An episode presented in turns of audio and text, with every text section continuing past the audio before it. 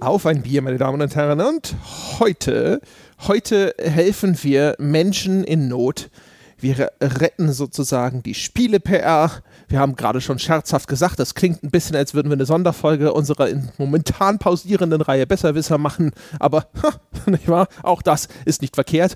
Aber bevor wir irgendetwas tun, müssen wir uns natürlich stärken.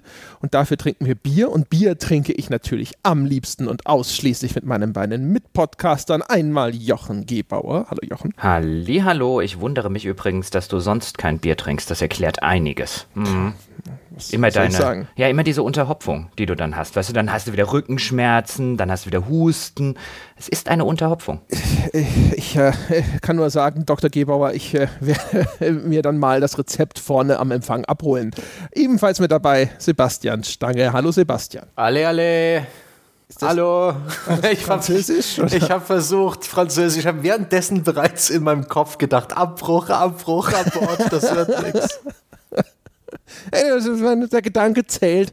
Du hast es versucht, ja, ein bisschen europäischen Flair hier in die Sendung zu bringen.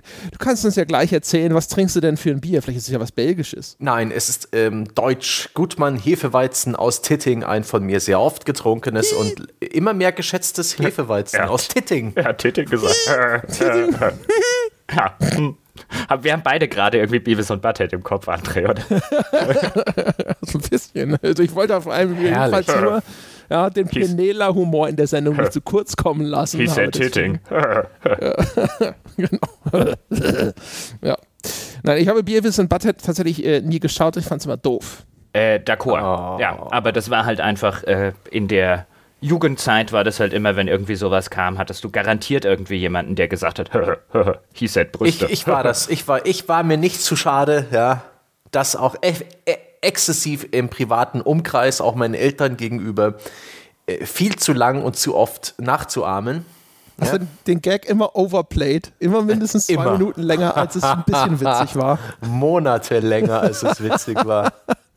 Naja, aber so weißt du, also wenn alle schon anfangen mit dem Augenrollen, immer noch mal ein bisschen, noch mal eine Zugabe gegeben. Nee, das ist, da hast du mir gerade mich beschrieben, ne? in meiner Adoleszenz. Aber gut, darum wahrscheinlich, ja bis, wahrscheinlich bis heute noch, irgendwie letztes Weihnachten. Sebastian, hol mal den Christbaumständer. Hieß ein Ständer. ja, naja, nicht ganz so schlimm. Aber dennoch, ich möchte jetzt langsam ablenken, ja, von den eigenen äh, kleinen Tragödien des Lebens hin zu den Tragödien der Spiele. Äh, PR. Ja, aber, aber, wir müssen noch das Bier hier und so. Ja. Stimmt, wir waren beim Bier. Ihr habt mich schon wieder Bier. völlig irritiert. Was trinkt ihr denn Schönes? Also ich habe ein historisches Emma-Bier äh, aus Riedenburg. Das ist naturtrüb und das hat mir der gute Florian vermacht. Und ich glaube, das ist etwas, das hat er mitgebracht zum Darmstädter Forentreffen, ist dort jemandem gegeben, damit er es mir mitbringt. Wahrscheinlich wird es der gute Dr. Soldberg gewesen sein. Mhm. Emma ist doch so ein Urgetreide. Wurde zusammen mit Einkorn und Dinkel bis ins hohe Mittelalter in mhm. europäischen Kulturkreis angebaut und diente den Menschen als Grundlage für Bier und Brot. Sebastian, das weiß doch jeder. Mhm. Also ich trinke ja mal wieder ein Bier aus dem Allgäu, nämlich mein Bruder hat von meinem Lieblingsallgäuer Bier vom Zödler Bayerisch Hell zwei Kisten gekauft. Das habe ich jetzt zufällig vorhin, als ich auf die Stöbertour nach Bier für diesen Podcast gegangen bin, festgestellt, dass da ja im Keller zwei Kästen Zödler stehen. Dann habe ich mir gedacht, hm, bevor er die alleine trinkt, nehme ich mir eins raus. Ja. Das, das Wochenende ist gelaufen, wa? ja, das Wochenende, ach. Der Donnerstag ist gelaufen. Das Leben. Ich muss sagen, dass das Emma, das schmeckt. Das schmeckt nicht schlecht. Das ist, äh, das ist tatsächlich ganz lecker. Mein Gutmann ist auch klasse. Ein tolles, hefiges Hefeweizen. Sehr schön. Dann können wir jetzt ja endlich, ich warte ja schon die ganze Zeit drauf, natürlich müssen wir das Bier erstmal kurz hinter uns bringen, aber jetzt können wir uns ja endlich unsere Darth Vader Masken aufsetzen. Jeder holt das rote Lichtschwert raus und wir wechseln zur dunklen Seite der Macht. Sehr gut, André, weiter so. Sehr gut, ja. Hast du gut geübt. Brav war er. Das habe ich mir eine ganze Jugend gemacht. Immer wenn Sta an der Stelle, wo Stange Beavis und Butthead ausgepackt hat, war ich Darth Vader. Ja, meine Damen und Herren, wir haben uns nämlich vorgenommen, das entstand so ein bisschen aus einer Skype-Diskussion, die wir hatten, wo wir uns über einige Sachen gefragt haben, warum machen Entwickler das immer wieder, warum ist es so schwer für viele Spiele, gerade für Indie-Spiele, vernünftige Screenshots oder Artworks zu finden, wenn wir jetzt zum Beispiel sagen, wir würden gerne eine Folge bebildern und dann geht es einem bei diversen Spielen mal so, dass man dann einfach sagt, die haben nicht ein gutes Promo-Bild. Wie zur Hölle kann das in irgendeiner Form in der heutigen Zeit sein? Und so kamen wir ein bisschen ins Sprechen darüber, was denn so Spieleentwickler und Spielehersteller PR-technisch sehr, sehr häufig falsch machen, was wir jetzt aus unserer Perspektive lange Jahre als Journalisten, die noch in dieser ganzen PR-Maschine gefangen sind, oder gefangen waren, mittlerweile sind wir das ja nicht mehr, was uns da alles so begegnet ist, was wir da so erlebt haben und haben gedacht, wenn wir Darth Vader wären, wir wären der viel bessere Darth Vader, ja, unser unser Todesstern, ja, nicht von so einem kleinen dahergelaufenen Luke Skywalker. genau, außerdem hätten wir alle viel besser und viel schneller gechoked. Sofort eigentlich. Eigentlich immer. Schon beim Brötchen bestellen und so. Ja, das ging los mit äh, Slay the Spire. Ne? Ich habe äh, Slay the Spire äh, hochgeladen und hatte Sebastian gesagt, so, hey, kannst du mir kurz ein paar Bilder dazu schicken? Und Sebastian schickte die und es war halt einfach nur so, der, der erste Rant, der mir in den Kopf kam, war zu sagen so, ach Gott, schon wieder einer von den Indie-Entwicklern, die es nicht auf die Kette kriegen, vernünftige Bilder zu ihrem Spiel ins Netz zu stellen sowas sieht man ja immer relativ schnell, weißt du, man guckt dann halt so über die, keine Ahnung, Google-Bildersuche oder auf der Webseite oder wo auch immer und man stellt dann relativ schnell fest, sie haben halt ganz viele Screenshots oder sowas veröffentlicht, aber mit Screenshots kannst du halt auf deiner Webseite meistens kein vernünftiges Teaserbild bauen.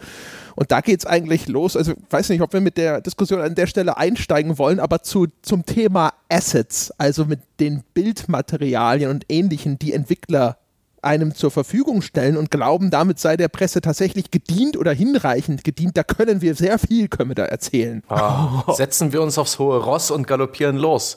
Hierzu eine schöne Anekdote als als ich Praktikant war, ganz, ganz, ganz am Anfang meiner Karriere, hat dann eben auch mein leitender Redakteur gesagt, ja, und dann gibt es ja noch ein Asset Pack, das gebe ich dir dann, Sebastian. Und ich habe mir so gedacht, ich bekomme ein Säurepaket? Ich habe es echt nicht begriffen, dass es Asset und nicht Acid war. Und was Assets überhaupt sind. Das war mein Erstkontakt, war schreckliche Verwirrung, einen halben Tag lang, weil ich natürlich auch nicht gefragt habe, was es ist, weil ich nicht dumm wirken wollte. Schön. Wenn wir beim Thema Anekdoten sind, als ich damals bei Computech angefangen habe, weil du nämlich hohes Ross gesagt hast, gab es bei uns intern vom Layout ging das quasi so aus, dass den Begriff des Sattelstreichlers, der beruhte auf einem Bild, das mal ein Redakteur abgegeben hatte, an dem irgendwie der Held neben seinem Pferd stand und irgendwie so die eine Hand auf den Sattel gelegt hat. Und da kam das her, weil es einfach ein sturzlangweiliges, stinklangweiliges Bild war, das man unter gar keinen Umständen als Artikelaufmacher nehmen sollte. Und immer wenn jemand solche langweiligen Bilder abgegeben hat, kam der Layouter vorbei und hat gesagt, er soll sofort diesen Sattelstreichler auswechseln. Und wir hatten sogar den Sattelstreichler des Monats. Herrlich. Sehr schön. Auch sowas hatten wir nie. Ich weiß noch, meine erste Begegnung mit dem Thema war, da habe ich noch bei Games Mania gearbeitet. Das war mein aller, aller, allererster Redakteursjob. Und das ist noch im Jahr 2000. Das würde heute einem nicht mehr passieren, was mir damals passiert ist, weil ich hatte damals nämlich auch irgendwo angerufen und dann hatten die mir versprochen, sie schicken mir Screenshots. Und dann kamen keine Screenshots. Und dann habe ich nachgefragt, habe ich gesagt, so hier, was mit den Screenshots? Haben sie gesagt, haben sie schon losgeschickt. Und dann stellte sich raus, auch am nächsten Tag kamen sie dann per Post. Aha, also tatsächlich noch auf, auf Foto einfach ausgedruckte Screenshots. Keine Ahnung, ob das jemals bei Printmagazinen Usus gewesen wäre, ja, dass man da so ein Foto tatsächlich besser verwenden könnte als irgendwas Digitales. Aber das war so der erste Moment, wo ich dachte, so, da hat jemand nicht ganz verstanden, welcher Kanal, welches Medium das ist, mit dem er da spricht. Denn das war ja ein reines Online-Magazin schon. Herrlich. Vielleicht um den Bogen einfach mal ganz kurz zu schlagen, nämlich jetzt aus unserer Perspektive, also wenn man so dieses journalistische Handwerk ein bisschen gelernt hat oder hoffentlich ein bisschen gelernt hat, dann ist und zumindest bei guten Magazinen ist es auch bis heute noch der Fall, Bebilderung eine durchaus wichtige Angelegenheit bei Artikeln. Dass man eben darauf achtet, nicht den langweiligsten Sattelstreichler-Screenshot zu nehmen, dass man darauf achtet, dass auf den Bildern wirklich was zu erkennen ist, dass man dort eine vernünftige Bildunterschrift platzieren kann, die möglicherweise ein Feature besser erklärt, als man das vielleicht im Text erklären könnte, dass der ganze Artikel im Magazin oder als Teaser auf einer Webseite ein ansprechendes Artwork hat, wo der Leser vielleicht durchaus, wenn man in diesem Modus eben operiert, wie wir das auch damals gemacht haben, jeder Klick auf der Webseite, auch bei André war damals ja gut. Man wollte ja schon, dass die Leute den Artikel lesen, in den man viel Arbeit reingesteckt hat. Also wollte man eine vernünftige Bebilderung. Und es war wirklich, seit ich in der Branche bin, ist es bei manchen Herstellern, es gibt welche, die sind da schlimmer und welche, die sind da erheblich besser, aber durchgehend immer ein Problem, vernünftiges Bildmaterial zu bekommen. Und das ist sowas, wo man dann so nach 20 Jahren irgendwann mal da sitzt oder nach 15 Jahren jetzt bei uns eher in der Branche, ich will es nicht übertreiben, und wirklich häufig genug darüber geredet hat, warum zur Hölle sind die nicht in der Lage, uns vernünftiges Bildmaterial zu geben. Jetzt könnten wir ja darüber reden, was ist denn vernünftiges Bildmaterial? Ja, das können wir gerne tun. Vernünftiges und vor allem aber auch abwechslungsreiches Bildmaterial. Also vielleicht muss man das nochmal erweitern.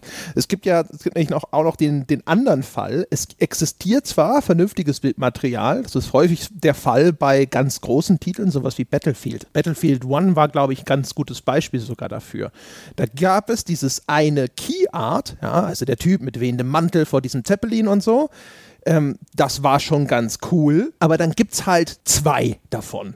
Ja, und äh, gerade zu den großen Titeln bringen Magazine natürlich unglaublich viele Inhalte. Und die sind dann meistens auch gleich oder ähnlich auf der Webseite repräsentiert. Also das heißt, ein Video und ein Artikel und eine News oder ähnliches, die haben dann quasi die gleiche Sorte Teaserbild. Die sind dann häufig gar nicht unterschieden. Ja? Und die brauchen dann halt eigene Artworks, wenn dann alle drei oder so gleichzeitig vielleicht auf der Webseite sogar in so einem Highlight-Block stehen. Und wenn du dann aber schon am ersten Tag dabei bist, dieses eine Artwork reinzuzoomen, einen anderen Bildausschnitt zu wählen, es vielleicht irgendwie nochmal von den Farben ein bisschen saturierter zu machen, damit es irgendwie anders aussieht, kann man sich vorstellen, wie das in einer häufig ja dann Monate währenden Vorberichterstattung dann irgendwann wird. Und geschweige denn, wenn Leute mal irgendwo in der Datenbank suchen und sagen, zeig mir alle Artikel an und dann ziehst du eine endlose Abfolge von Variationen des gleichen Bildes. Wobei hm. das ja bei den großen Titeln, das ist ja ganz interessant, so ein Battlefield zum Beispiel, das war bei früheren Battlefields war das auch ähnlich, so bei einem Battlefield 4 oder auch noch bei einem Battlefield 3. Egal, wo du bei Webseiten und Magazinen geguckt hast, die hatten das eine in der Regel das eine Artwork, das immer und immer wieder gespielt wurde. Und das war am Schluss auch das Cover-Artwork. Das war das einzige Artwork, was sie wirklich bereit waren, irgendwie jedem zur Verfügung zu stellen. Das hatten sie auch in Hof auflösend für Magazincover. Die wollen natürlich, dass auf jedem Magazincover und auf jeder Webseite so häufig wie möglich das Artwork ist, dass die Leute später im Store sehen oder später, wenn sie irgendwo in ihrem Mediamarkt stehen, genau dieses Ding da schon stehen haben. Die müssen danach nicht mehr suchen, die wissen, wie das aussieht, was sie kaufen sollen. In Fall macht das, finde ich, sogar von großen Herstellern, von solchen AAA bekannten Franchise-Marken, durchaus Sinn, so vorzugehen, auch wenn der Journalist da sitzt und irgendwann sagt, ich will nicht schon wieder mit dem gleichen Titelbild aufmachen oder dem gleichen Artikelbild aufmachen. Da ergibt das Sinn. Lustigerweise haben sich das aber mittlerweile auch so viele Indies abgeguckt und dann sitzt man davor und denkt sich, hm, wahrscheinlich keine besonders gute Idee, wenn du dein Spiel irgendwo in der Presse gefeatured haben willst, wenn du nur die immer gleichen drei Screenshots oder das immer gleiche Artwork hast, weil da ist der jeweilige Journalist wesentlich eher geneigt zu sagen, ah komm, wenn wir da kein neues Bildmaterial haben, dann lassen wir es bleiben. Zu Battlefield macht der was, zu Indie-Spiel XY nö. Ja, also die, die Motivation dahinter, dass sie das einfach in die Köpfe der Leute hämmern wollen, das ist natürlich klar. Also auch vielleicht an der Stelle gleich mal der Disclaimer, wir werden hier sehr, sehr häufig sicherlich aus der Perspektive des Journalisten sprechen und was er sich wünschen würde. Und das mag für in den Hirnen eines PR-Managers teilweise dann doch irgendwo einen Sinn ergeben. Aber bei sowas, ehrlich gesagt, also äh, du merkst ja dann auch, weißt du, wenn du zum 15. Mal oder so mit dem gleichen Bild unterwegs bist, dann lesen weniger Leute diese Inhalte. Ist das dann wirklich unterm Strich von Vorteil? Ja? Würden es drei äh, von diesen Artworks dann nicht auch irgendwie tun oder sowas? Weiß es nicht. Du siehst es vor allen Dingen sehr schön, wenn auch das zum Beispiel noch fehlt. Es gibt durchaus auch große Hersteller, zumindest noch zu meiner Zeit bei den jeweiligen Magazinen. BioWare war so ein sehr eklatanter Fall die hatten schlicht keine Artworks für ihre Spiele sehr lange Zeit vor Release. Oder sie haben sie nicht rausgerückt. Das ging dann so weit, dass ich damals in Edmonton zur Vorberichterstattung von Dragon Age Inquisition war. Die haben mich nach Edmonton geflogen. Hotel bezahlt, Flug bezahlt. Es war irgendwie zwei Tage Event mit abends weggehen und so weiter. Das hat die echt Geld gekostet. Aber dann bist du danach heimgekommen und die hatten nur hässliche Screenshots. Die hatten kein Artwork, das du auf ein Cover machen kannst. Und dann haben wir damals, da war der Michael Trier noch Chefredakteur, ich weiß noch, wie wir quasi stundenlang über diesen Screenshots brüteten rumtüftelten und halt irgendwie gesagt haben, was nehmen wir denn aufs Cover? Das sieht alles scheiße aus.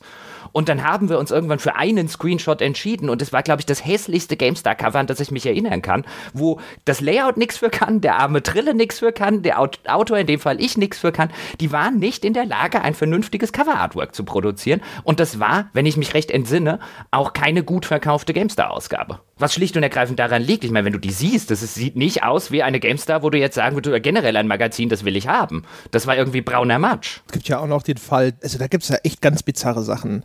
Es gibt den Fall des, äh, des Artworks, das überhaupt nicht identifizierbar mit dem Spiel zusammenhängt. Also ich glaube, die GameStar hatte später mal auch ein Star Citizen Cover, wo eine von diesen Aliens drauf war, die Vandal, glaube ich. Und das ist aber halt einfach, glaube ich, nicht das, was jetzt außer für Hardcore-Fans sofort identifizierbar ist. Ja, also da, man sieht nicht Raumschiffe oder so, sondern man sieht diese Alienrasse, die im Gegensatz zu den Kirathi aus Wing Commander jetzt auch noch nicht irgendwo einen gewissen popkulturellen Rang haben, dass man sagt, das kennen die Leute. Und äh, dann sieht man das so und wenn man nicht eingeweiht ist, kann ich mir gut vorstellen, dass man sich denkt so, was, was ist das? Oder noch besser, der umgekehrte Fall, gutes Cover-Artwork, aber für online einfach nicht zu gebrauchen. Das hat man ja sehr häufig, dass die Leute nicht mitdenken, dein tolles Artwork muss als Thumbnail funktionieren. Ja, das wird hinterher in einer Größe von, keine Ahnung, vielleicht, wenn du Schwein hast, 300 mal 400 oder irgendwo auftauchen. Und dann sind das Ding, es gibt immer wieder Artworks, die sind viel zu kleinteilig, überladen.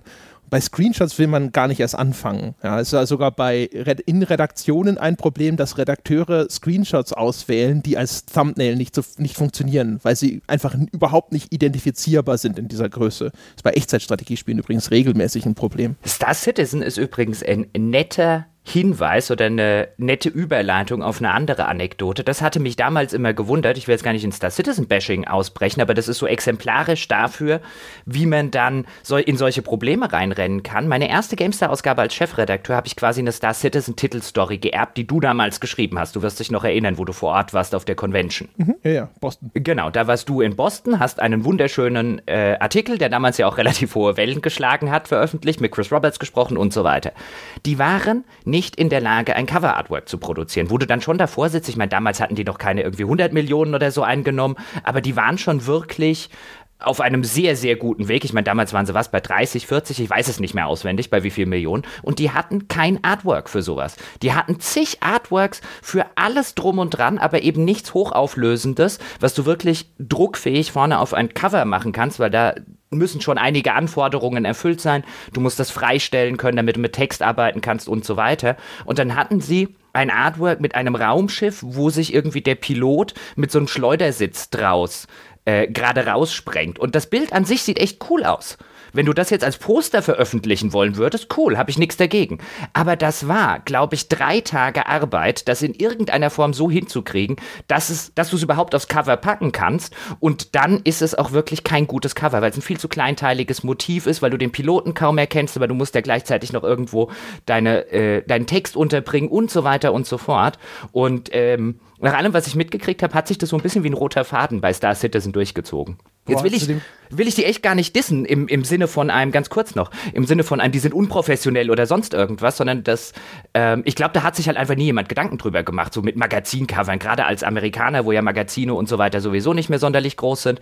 Aber so entstehen dann wirklich Probleme. Und ich bin bis heute der Meinung, hätten die ein geiles Cover-Artwork gehabt, hätten wir die GameStar-Ausgabe erheblich öfter verkauft. Das war ja vor allem auch noch echt Wahnsinnsaufwand auf deren Seite. Also ich erinnere mich noch vor allem daran, ich, die, die, hatten versprochen, dass sie dieses Cover dann sehr kurzfristig bereitstellen. Das war alles eh so eine Nacht- und Nebelaktion. Ursprünglich hatten die uns gesagt, sie kommen nach Deutschland und zeigen uns dort das, was damals noch das Dogfighting-Modul war und jetzt äh, Arena Commander heißt.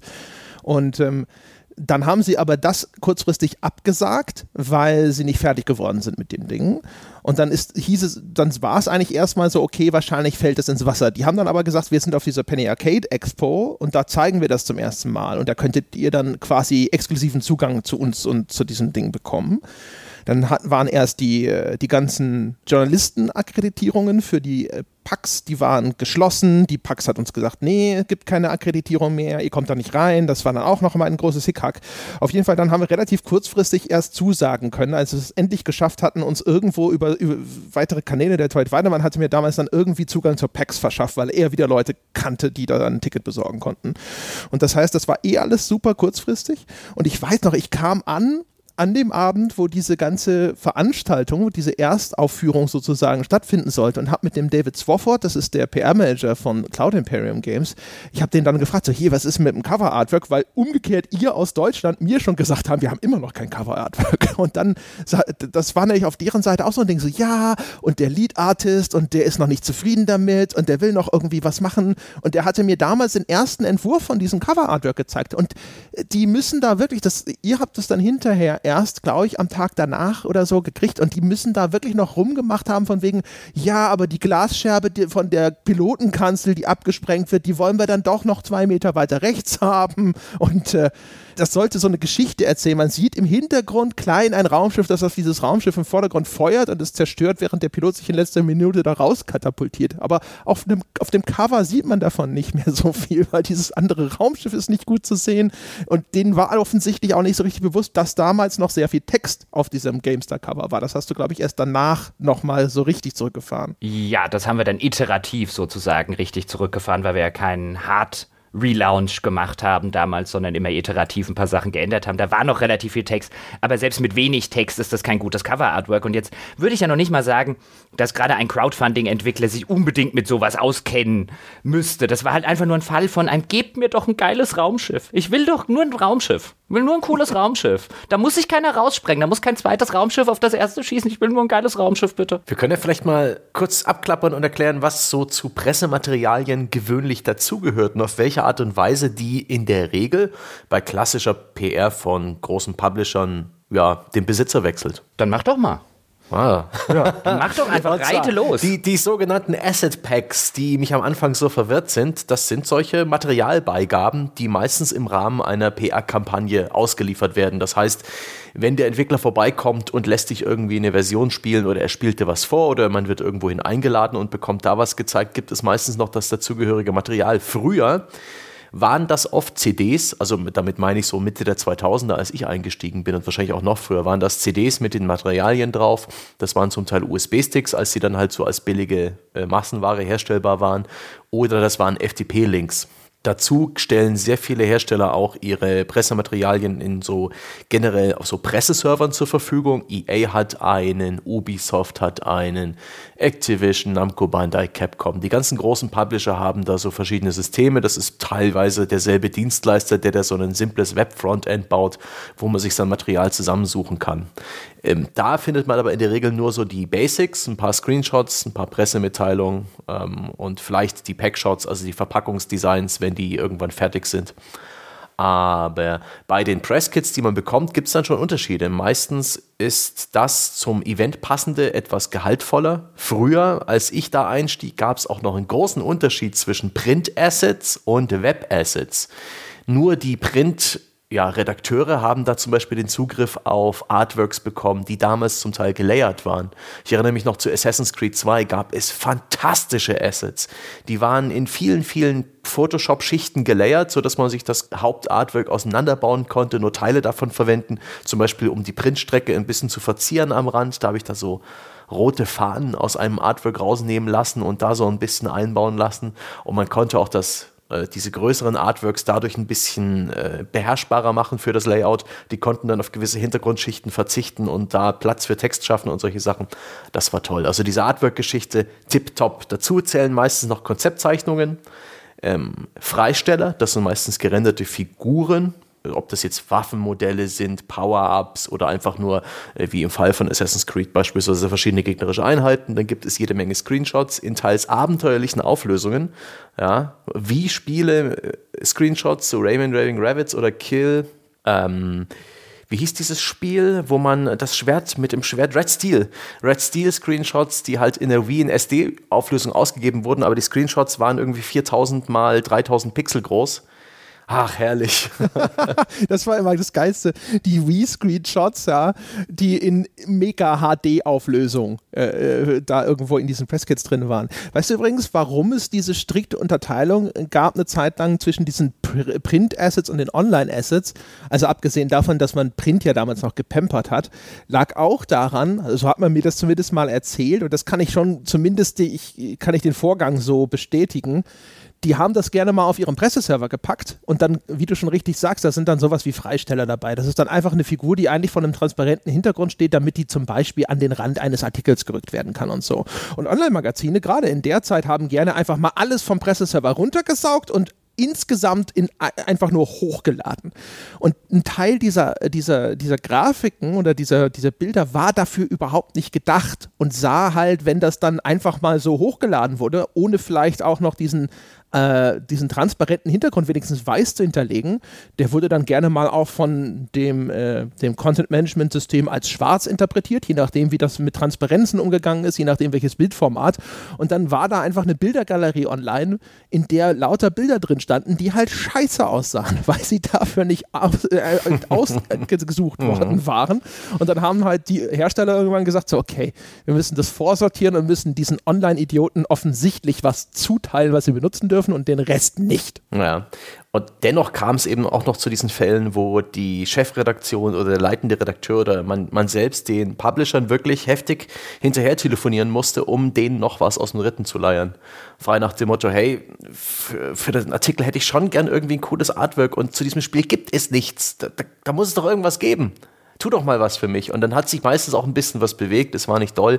Es gab auch sehr oft exklusive Assets. Damit wurde man gelockt. Das war Verhandlungsmasse. Da konnte der, der Chefredakteur beim Deal, äh, wenn es darum geht, ja, wir haben hier ein Spiel, das wollen wir euch dringend zeigen. Und der, er sagt dann, ja, können wir uns schon angucken, aber der, wir können es nicht aufs Cover tun. Äh, ja, komm, wäre doch schon gut. Also wie, wie, wie es Petra Fröhlich auch ein bisschen erzählt hat. Äh, Jochen, wir haben ja drüber gesprochen, dass dann schon ein Stück weit eine Verhandlung stattfindet zwischen dem Hersteller, der das Spiel hat, der praktisch will, dass im großen Stil darüber berichtet wird und der dafür dir was zukommen lässt. Entweder ex exklusiven Zugang, nur du bekommst das Entwicklerinterview, nur du kannst es auch tatsächlich anspielen, wenn du es aufs Cover nimmst oder eben auch, wir haben da ein paar exklusive Assets für euch, ja. ja. Exklusive Screenshots, das war noch was wert damals, das nee, muss man sich mal vorstellen. Das war nichts wert. Das war schon immer, das war schon immer reines Eierschaukeln.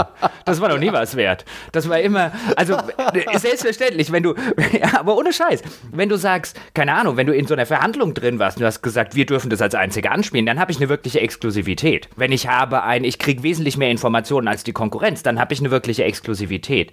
Die drei zusätzlichen exklusiven Screenshots waren ausschließlich der Versuch, das waren so die Glasperlen der, der, der Spiele-PR. Mal gucken, ob wir ihn auch mit Glasperlen kriegen. Ja, und wenn dann auf dem Cover noch stand, plus exklusive Screenshots oder so, ja, damit hat man garantiert Leute hinterm Ofen vorgelockt. Yeah, die right. waren auch in der Regel waren die richtig mies. Das waren so die, dasselbe Motiv mit einer leicht versetzten Kamera oder halt ein paar Sekunden später aus der Cutscene. Ich habe mal versucht, in einem dieser Artikel alle exklusiven Screenshots und dazu halt noch Screenshots einzubauen, die alle anderen hatten. Und der sah nicht gut aus. Das waren halt lauter langweilige Bilder. Ich habe dann auch irgendwann wieder eher so auf die Screenshots Wert gelegt, die die alle hatten, weil sie einfach die besseren waren. Ach, wenn wir schön. jetzt übrigens über Screenshots reden, auch das ist jetzt so ein Fall. Und wenn wir mal Sachen ein bisschen, wir wollen ja auch ein paar Sachen besser wissen. Ich habe ja, wozu habe ich mein rotes Lichtschwert hier jetzt ausgepackt und äh, äh, kampfbereit? Ein schönes Beispiel von einem Spiel, was sich wirklich gut verkauft hat. Also dagegen kann man nichts sagen. Ich würde auch nie argumentieren, nur weil du schlechte Assets hast, verkaufst du zwingend dein Spiel nicht ähm, oder nicht gut. Aber wo ich auch der Meinung wäre, ich glaube, das hätte sich besser verkaufen können, ist Shadow Tactics von äh, Mimimi, das äh, relativ berühmte deutsche Strategiespiel, das auch sehr, sehr gut ist. Aber jetzt gehst du bei Steam hin und guckst dir die Screenshots an, die sie bei Steam hochgeladen haben. Und das ist der klassische Fall von ein, zwei oder drei von der Sorte, wie sie sie hochgeladen haben, nämlich total rausgezoomt, ähm, um zu zeigen, okay, das ist so ein bisschen ein Desperados, ein bisschen ein Kommandos. Das finde ich ganz clever. Damit siehst du und insbesondere die Spieler, die sie ansprechen wollen, sehen auf den ersten Blick und haben Assoziationen an die Klassiker der damaligen Zeit. Das willst du haben. Aber spätestens nach dem dritten oder vierten Screenshot, auf dem nichts passiert und wo wirklich nichts gut zu erkennen ist, außer irgendwelche kleinen äh, Menschlein oder kleinen Figürleins, die in irgendeiner Form äh, in irgendeiner Landschaft irgendwie rumstehen und eigentlich die meiste Zeit überhaupt nichts machen, denkt man sich halt, hm, da wäre doch noch mehr gegangen. Und dann machst du mal eine Google-Bildersuche nach Shadow Tactics und dann kommst du relativ schnell auf sehr, sehr coole Screenshots, die man in dem Spiel machen kann, wo ich mich dann frage, die müssen doch auf eure Shopseite, Leute. Und die müsst ihr an die Presse geben. Ich kann keinen sechsseitigen Artikel oder keinen vierseitigen Artikel mit dem da machen. Ja, es ist schön, dass ihr mir zwei oder drei Screenshots zeigt aus der Perspektive, wo das Spiel tatsächlich gespielt wird und nicht irgendwelchen gefakten und so weiter Kram, aber nicht nur. Irgendwo muss mal was Interessantes zu sehen sein. Für Leute, die jetzt mit genau diesen Assoziationen, oh ja, genau, so ein Kommandos wie früher, das will ich haben, die nichts damit anfangen können, um die neugierig zu machen. Ja, ich bin ja gerade Darth Vader, ich will ja den Leuten mein Spiel verkaufen. Ja, ist mir wurscht, ob die es aus falschen Gründen kaufen. Ich will erstmal, dass sie es kaufen. Und äh, da geht gerade, also gerade bei deutschen Studios sehe ich das immer und immer wieder. Ein anderes schönes Beispiel aus der jüngeren Vergangenheit war zum Beispiel auch Elex. Mein Gott hatte Elex schlechte Screenshots. Und mein Gott, immer das gleiche Artwork mit diesem, mit diesem dreigeteilten Typen, wenn ihr wisst, was ich meine. Boah. Das ist sowieso nicht gut. Weißt du, dieses, dieses dreigeteilte Bild, das äh, soll ja so, weiß ich nicht, was soll das überhaupt versinnbildlichen? Sind das die drei Parteien, denen man mhm. beitreten kann, wahrscheinlich mhm. oder sowas? Mhm. Aber sagt dir das was? Also sagt es dieses Bild wirklich oder kannst du das rein interpretieren, nachdem du es eh schon weißt? Ich würde behaupten, letzteres. Äh, und ich weiß gar nicht, also ich glaube bei Elex, da gibt es erheblich, erheblich schönere, bessere, coolere Bilder, die man in den Vordergrund hätte stellen können. Elex ist allerdings andersrum ein schönes Beispiel, darüber könnte man auch reden. So viele Spiele haben dann, und dann guckst du bei Steam, insbesondere wenn du auf dem PC deine Spiele verkaufen willst, dann guckst du bei Steam und nicht umsonst sagt dir Steam auch in ihrem Backend, das Wichtigste, was du hast, ist dein Trailer. Die lassen dich erst gar kein Spiel bei Steam hinstellen, wenn du keinen Trailer hochgeladen hast. Die wissen mittlerweile, wie extrem wichtig Trailer sind, um Spiele zu verkaufen. Und du siehst so viele Spiele, die einfach keine guten Trailer haben. Und da ist Elex ein schönes Beispiel, denn die, die Zusammenschnitte aus dem Spiel, die sie in ihrem Launch-Trailer drin haben, die sehen nicht besonders geil aus. Die sind schon relativ clever ausgewählt, da passiert relativ viel. Hatte mir den Trailer jetzt im, äh, in Vorbereitung auf die Folge mal angeguckt, weil ich sehen wollte, okay, wir haben es beim Trailer gemacht, die Screenshots waren wirklich nicht sonderlich gut. Auch die, die sie an Magazine teilweise rausgegeben haben, sehen teilweise unterirdisch aus. Und dann dachte ich mir, haben sie es da cleverer gemacht. Und ja, Elex sieht jetzt in Bewegung halt nach einem Piranha-Bytes-Spiel aus. Haben wir ja auch in der äh, Wertschätzung entsprechend äh, besprochen. Das sieht jetzt halt nicht aus wie ein Battlefield oder so. Aber sie haben was thematisch total unpassend ist, aber sie haben so einen fröhlichen Soundtrack drüber gelegt. So einen, so einen, so einen Popmusik-Soundtrack. Und das funktioniert in dem Trailer ausgesprochen gut. Das wirkt so ein bisschen wie ein Trailer, der sich selber nicht zu ernst nimmt und wo du deswegen, wenn er sich, wenn der jetzt so bedeutungsschwanger, staatstragend drüber gekommen wäre, als der besten Rollenspieler aller Zeiten und so weiter, dann hättest du als Zuschauer viel eher davor gesessen und hättest irgendwie gedacht, äh, naja, das sieht aber nicht sonderlich gut aus und uh, da die Animation. Aber da das halt so ein, so ein schöner, treibender, fröhlicher Song ist, funktioniert das ausgezeichnet. Da haben sie es sehr clever gemacht, THQ Nordic oder Piranha Bytes, wer auch immer es war. Ach ja, Trailer wurden früher ja auch noch als Datei ausgeliefert. Das heißt, man hat sich da die, das Rohmaterial wirklich runtergeladen in einer relativ hohen Auflösung, wenn man Glück hatte, und einer hohen Bitrate.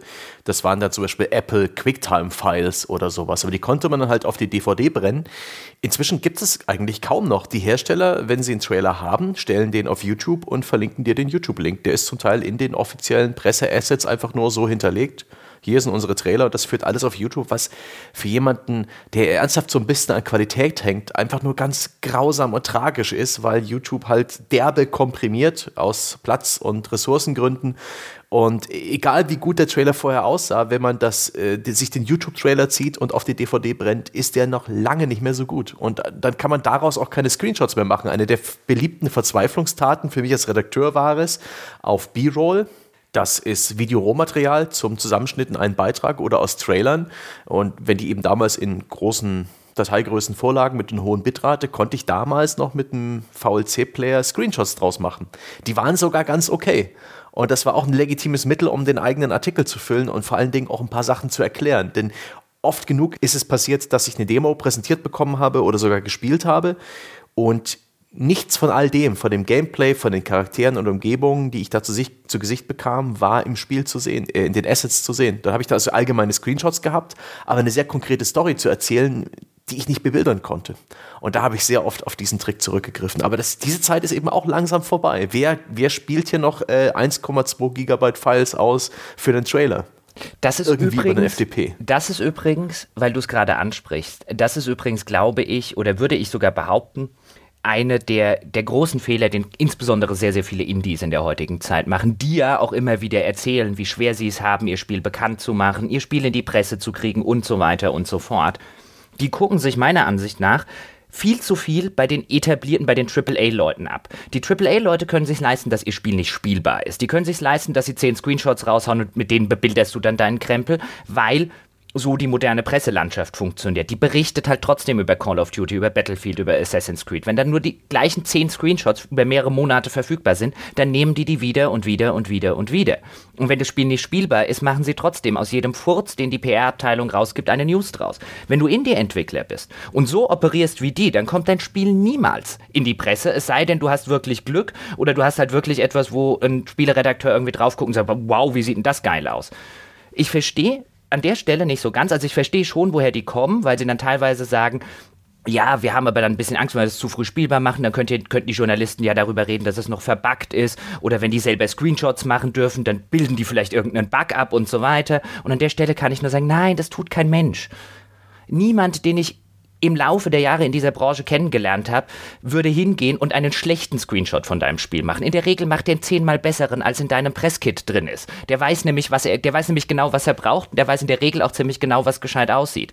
Deswegen an dieser Stelle, ich würde ich jederzeit sagen, wenn ihr Indie-Entwickler seid, geht nicht mit irgendeinem Asset-Kit an die Presse. Damit habt ihr 0,0 Chancen, oder 0,01% Chancen, irgendwo bei denen zu landen. Lass die was spielen, lass die Videos aufnehmen, lass die selber Screenshots machen, lass die aus eurem Spiel rausholen, was die für ihre Berichterstattung brauchen. Dann findet ihr auch in der Presse statt. Wenn ihr operiert wie ein AAA-Hersteller, dann müsst ihr auch ein AAA-Produkt haben. Das habt ihr aber in der Regel nicht, also werdet ihr nicht stattfinden. Sowieso ganz kurios. Also, ich sag mal, das, das ist jetzt sicherlich äh, bei Indies besser, aber selbst da erlebt man es relativ häufig zum Beispiel auch, dass es sehr schwierig ist, den Zugang zum Entwickler zu kriegen. Und äh, das ist auch so ein Ding, ich verstehe schon, also ich glaube, so, so Indie-Studios stecken da häufig in so einer Zwickmühle. Ne? Die, sind relativ wenig Leute. Das heißt, sie haben wahrscheinlich nicht wahnsinnig viel Zeit für alles, inklusive Pressearbeit und ähnliches. Aber das ist halt so ein Ding, weißt du, das fängt ja schon an, auch bei der Auswahl von Agenturen. Ja. Sie haben halt wenig Geld, um eine PR-Agentur zu beauftragen, also gehen sie vielleicht zu irgendeiner günstigen. Und das Problem ist aber dann häufig, dass das dann, dann geht es aber eine Agentur, die halt auch noch zehn andere Titel betreut und die wahrscheinlich dann halt ständig einfach irgendwelche Pressemitteilungen raushaut und es gibt ja zwei Arten sozusagen, wie so eine, im Englischen sagt man Oversaturation, so eine Übersättigung des Marktes sozusagen und des Informationsmarktes in diesem Falle stattfinden kann. Das eine ist, was Jochen beschrieben hat, was selbst, finde ich, bei großen Titeln manchmal übertrieben wird. Da wird aus jedem blöden Furz eine Pressemitteilung gemacht und irgendwann gehen die wirklich interessanten Meldungen unter, weil du kriegst so viel zu dem Ding, dass du irgendwann denkst, oh Gott, schon wieder eine Meldung zu bla, I don't care.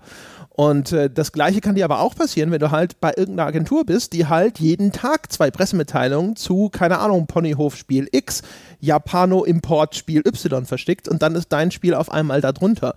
Und es passiert einem auch, dass du eine E-Mail kriegst von einem bestimmten Absender und dir schon denkst, okay, wahrscheinlich uninteressant. Und das heißt nicht, dass du jetzt jetzt jeder Journalist automatisch das dann alles komplett ignoriert, aber man spricht ja immer eher darüber, wie kann ich denn meine Chancen maximieren. Und meiner Meinung nach senkst du deine Chancen, wenn du zum Beispiel dann unter, unter vielen sozusagen bei irgendeiner Agentur landest, wo die Leute denken so, alles klar, wahrscheinlich Bullshit. Ja, das kann ich nur unterschreiben. Es gibt gute Agenturen in dem Bereich. Also wir sollten hier, oder ich würde hier jetzt auch keine Namen nennen wollen, was eine schlechte Agentur ist oder was eine gute Agentur ist. Es gibt gute Agenturen in dem Bereich, aber da kann man sich auch vorher schlau machen, beziehungsweise mal jemanden fragen, der in der Presse arbeitet vielleicht, ob das diese Agentur oder die Sorte Agentur ist, deren E-Mails samt und sonders sofort in den Papierkorb wandern, wenn sie nicht sowieso schon irgendwie geblacklistet sind.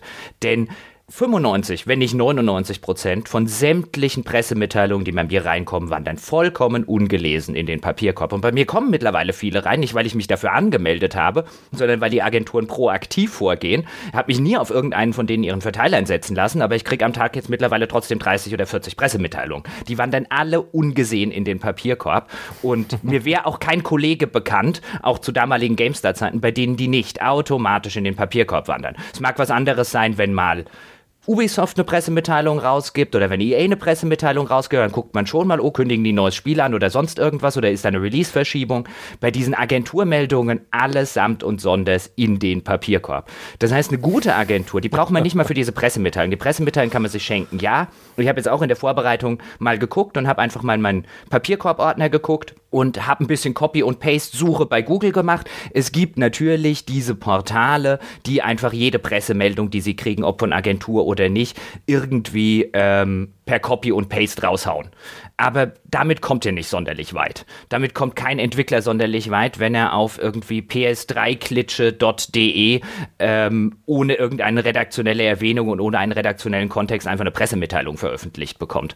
Ich meine, ich weiß nicht, ob wieder das Reporting hinter den Kulissen, dann äh, könnt mir gut vorstellen, dass es da Agenturen gibt, die dann sagen, hey, wir haben dich aber doch bei 25 Webseiten oder so untergebracht. Aber das ist halt überhaupt keine Coverage, die dir in irgendeiner Form äh, irgendetwas hilft. Also ich würde da auch jederzeit sagen, dann gucke ich mir doch tatsächlich sogar an, wie diese Pressemeldungen funktionieren und beziehungsweise wie die aufgebaut sind. Und zum Beispiel jeder von denen kommt auf die Idee, ich meine, es gibt ein paar, die machen es vernünftig, die schreiben erstmal in die E-Mail ihre eigentliche Pressemitteilung, hängen sie dann nochmal an. Aber es gibt tatsächlich auch Schlaubi Schlümpfe, die hängen die Pressemitteilung in ein PDF.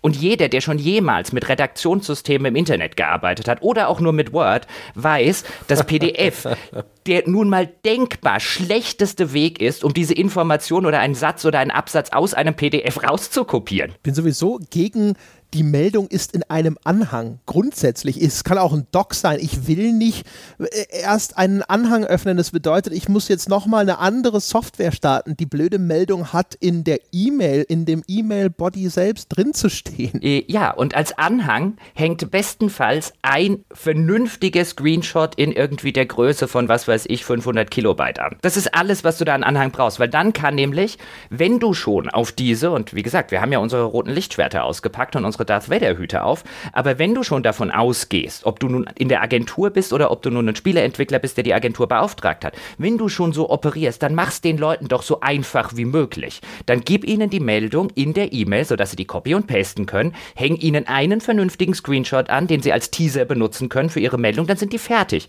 Dann sind die wesentlich eher geneigt, eine Meldung zu veröffentlichen, als wenn die Meldung in einem PDF steht und in dem PDF dann noch ein Link drin ist auf deinen Webserver, wo ich mir dann die Screenshots runterlade runterladen kann, die dann in der Regel noch nicht mal irgendwie eine Übersicht haben, sondern ich lade mir erstmal eine gezippte Datei von 22 Gigabyte runter, aus denen ich mir, wo dann sämtliche Assets zum Spiel sind, wo ich dann noch die Arbeit des PR-Menschen machen kann und mir nämlich einen passenden dazu raussuchen. Das ist, ja. dass das heute immer noch passiert, ist so herrlich. Wo ich mir dann echt immer wieder denke, Leute, guckt euch eure PR-Agenturen mal vernünftig an. Ja, und vor allem lest vorher die Pressemitteilung. Sorry, Sebastian, das eine muss ich noch loswerden. Lest diese Pressemitteilung, die, die vielleicht für andere Kunden schon verschickt haben, mal und guckt, ob sie zum Punkt kommen. Das ist nämlich auch ganz, ganz schrecklich. Ja, also bei, bei Pressemitteilungen gilt für mich genau das, was man sonst immer sagt bei Spielfilm oder sonst irgendwas. Du hast ungefähr gefühlte drei Sekunden, um meine Aufmerksamkeit zu wecken. Headline und dann vielleicht noch zwei Sätze in, de, in dieser E-Mail, wenn du Glück hast. Ja, und wenn, wenn dann, es gibt Pressemitteilungen, die fangen dann noch an und so bla bla bla von dem Studio Dingsbums da oder sonst irgendwas. Wel welches Studio das macht oder sonst irgendwas, wenn das nicht ein weltbekanntes Studio ist, ist mir erstmal scheißegal. Du musst erstmal irgendwas Interessantes sagen, damit ich überhaupt mich dafür interessiere, wer das macht. Ich zitiere jetzt trotzdem mal, ich nenne jetzt keinen Namen außer den Spielenamen, aber es kommt von Tryon tatsächlich, deswegen, die sind ja ein bisschen größer, da darf man ja auch mal was sagen. Ich krieg dann zum Beispiel so eine so eine E-Mail, die jetzt ungelesen reinwanderte, die ich jetzt äh, einfach mal rausgekramt habe. Tryon Worlds enthüllte heute Trove Heroes, die nächste kostenfreie Erweiterung für Trove, das Hit-Voxel-MMO. Die im Frühling 2018 startende Erweiterung ermöglicht es allen Trovianern, ihre Superheldenfantasien mittels einer spannenden neuen Klasse in einer neuen Stadtlandschaft auszuleben. Da hört jeder auf. Außer der, der nach Copy und Paste arbeitet. Der kopiert halt einfach dann alles raus und setzt es auf äh, ps3klitsche.de oder wie auch immer. Ja? Aber jeder andere hört hier auf. Dabei ist es noch eine gute, ja, weil die richtig schlechten Pressemitteilungen, die versuchen was, ne? Die kommen in der Headline hier so äh, reizvolle Blicke äh, im Dämonenkerker und verraten dir nichts über das, was worum es geht in der Headline. Und dann kommen sie auch nicht zu Potte, sondern da fangen sie auch das Geschichtenerzählen an. Lieber Presse mit, liebes Pressemitglied. Sehr beliebt ist auch äh, lieber hier Name einfügen. Das sind ganz gern auch die, die Script-Brackets drin, wenn die E-Mail nicht ganz funktioniert hat mit dem Verteiler.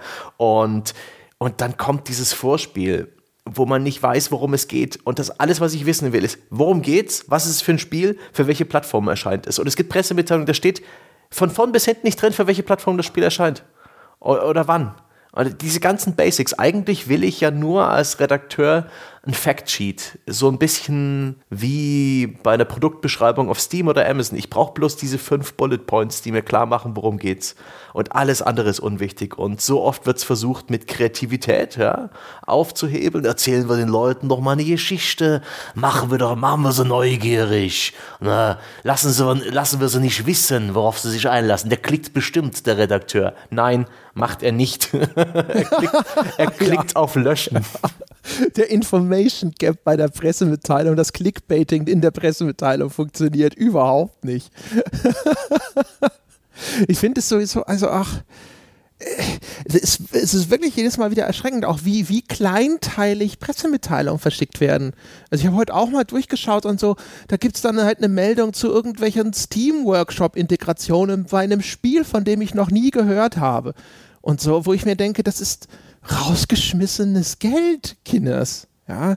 Mhm. Äh, völlig absurd. Dass äh, irgendjemand bezahlt das ja hinterher.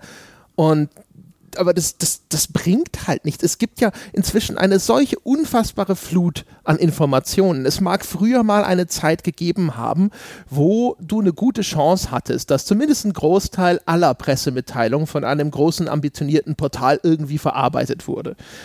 Einfach weil damals der, es gab ja genauso wie es früher noch diesen Gedanken gab bei der GameStar, dieses, wir bilden den kompletten PC-Kosmos ab. Jedes einzelne Spiel, das im Monat erscheint, das testen wir. Aber die Zeiten sind halt vorbei, weil es erscheinen einfach so viele Spiele, dass das keiner mehr leisten kann. Und mit dieser unglaublichen Flut an Spielen kommt einfach eine noch viel größere Flut an Informationen. Und das heißt, irgendwie musst du halt versuchen, äh, äh, auch eine, eine gute Story zu pitchen, anstatt einfach nur hier, neues Mikrofaktum X werde ich ja, das ist so, so äh, völlig aussichtslos, zumindest so äh, aus meiner Perspektive. Ja. Das ist einfach nur so, ja, also die Kohle hättest du auch wirklich einfach beim Roulette auf schwarz setzen können. Besser gewesen. Das mit dem Story-Pitchen ist ein sehr, sehr guter Punkt, denn ich glaube, hier herrscht, und das habe ich auch, das Gefühl habe ich dann auch häufig, wenn ich mit Entwicklern rede oder Entwickler untereinander reden höre, in den Facebook-Gruppen und so weiter, die sich dann irgendwie drüber wundern, warum denn Presseerzeugnis XY ihr Spiel überhaupt nicht behandeln will. Das sei doch so ein total interessantes Spiel. Und warum dies Indies so schwierig machen und warum deutsche Entwickler da kein keinen Fuß in die Tür kriegen. Und da spricht immer so eine gewisse so eine gewisse Ignoranz ist jetzt ein schlimmes Wort, aber so eine gewisse Naivität gegenüber dem, wie insbesondere moderne Fachpresse funktioniert. Die moderne Fachpresse, strukturell bedingt, ich will jetzt nicht jeden einzelnen Redakteur damit einziehen, persönlicherweise, aber die Struktur dieser neuen, reichweitengetriebenen Fachpresse, die es dort im Internet halt einfach mal gibt, die interessiert sich nicht für dein Spiel der ist dein Spiel egal. Dein Spiel ist ein Mittel auf dem Weg zum Klick. Wenn du der keine Story anbietest, von dem der Chefredakteur, der Redakteur, der Newsschreiber, was auch immer, die werden heute alle nach Klicks gemessen. Und die sehen heute alle selber in entsprechenden Analysetools, wie gut ihre Meldungen klicken. Wenn das den interessiert, bringt das dem überhaupt nichts. Der braucht eine Story, von der er weiß, dass er sie seinen Lesern verkaufen kann. Wenn du das nicht hast, dann ist das absolut vergebene Liebesmühe. Es ist vergebene Liebesmühe zu hoffen, der Spieleredakteur interessiert sich für dein Spiel, weil dein Spiel interessant ist. Nein, der Spielredakteur interessiert sich für dein Spiel, weil er eine coole Story an seine Leser verkaufen kann und ihm das Klicks bringt. Wenn du die coole Story nicht hast, interessiert er sich auch nicht für dein Spiel, egal wie innovativ das ist. Du musst auch gucken, äh, äh, kennen sich die Menschen, die dein Spiel hinterher gegenüber der Öffentlichkeit vertreten sollen, ja, also deine PR-Agentur oder was auch immer, kennen die sich denn wirklich wirklich aus mit dem Markt und vor allem auch wie er aktuell ist. Also gerade in den letzten Jahren verändert sich da relativ viel und relativ schnell.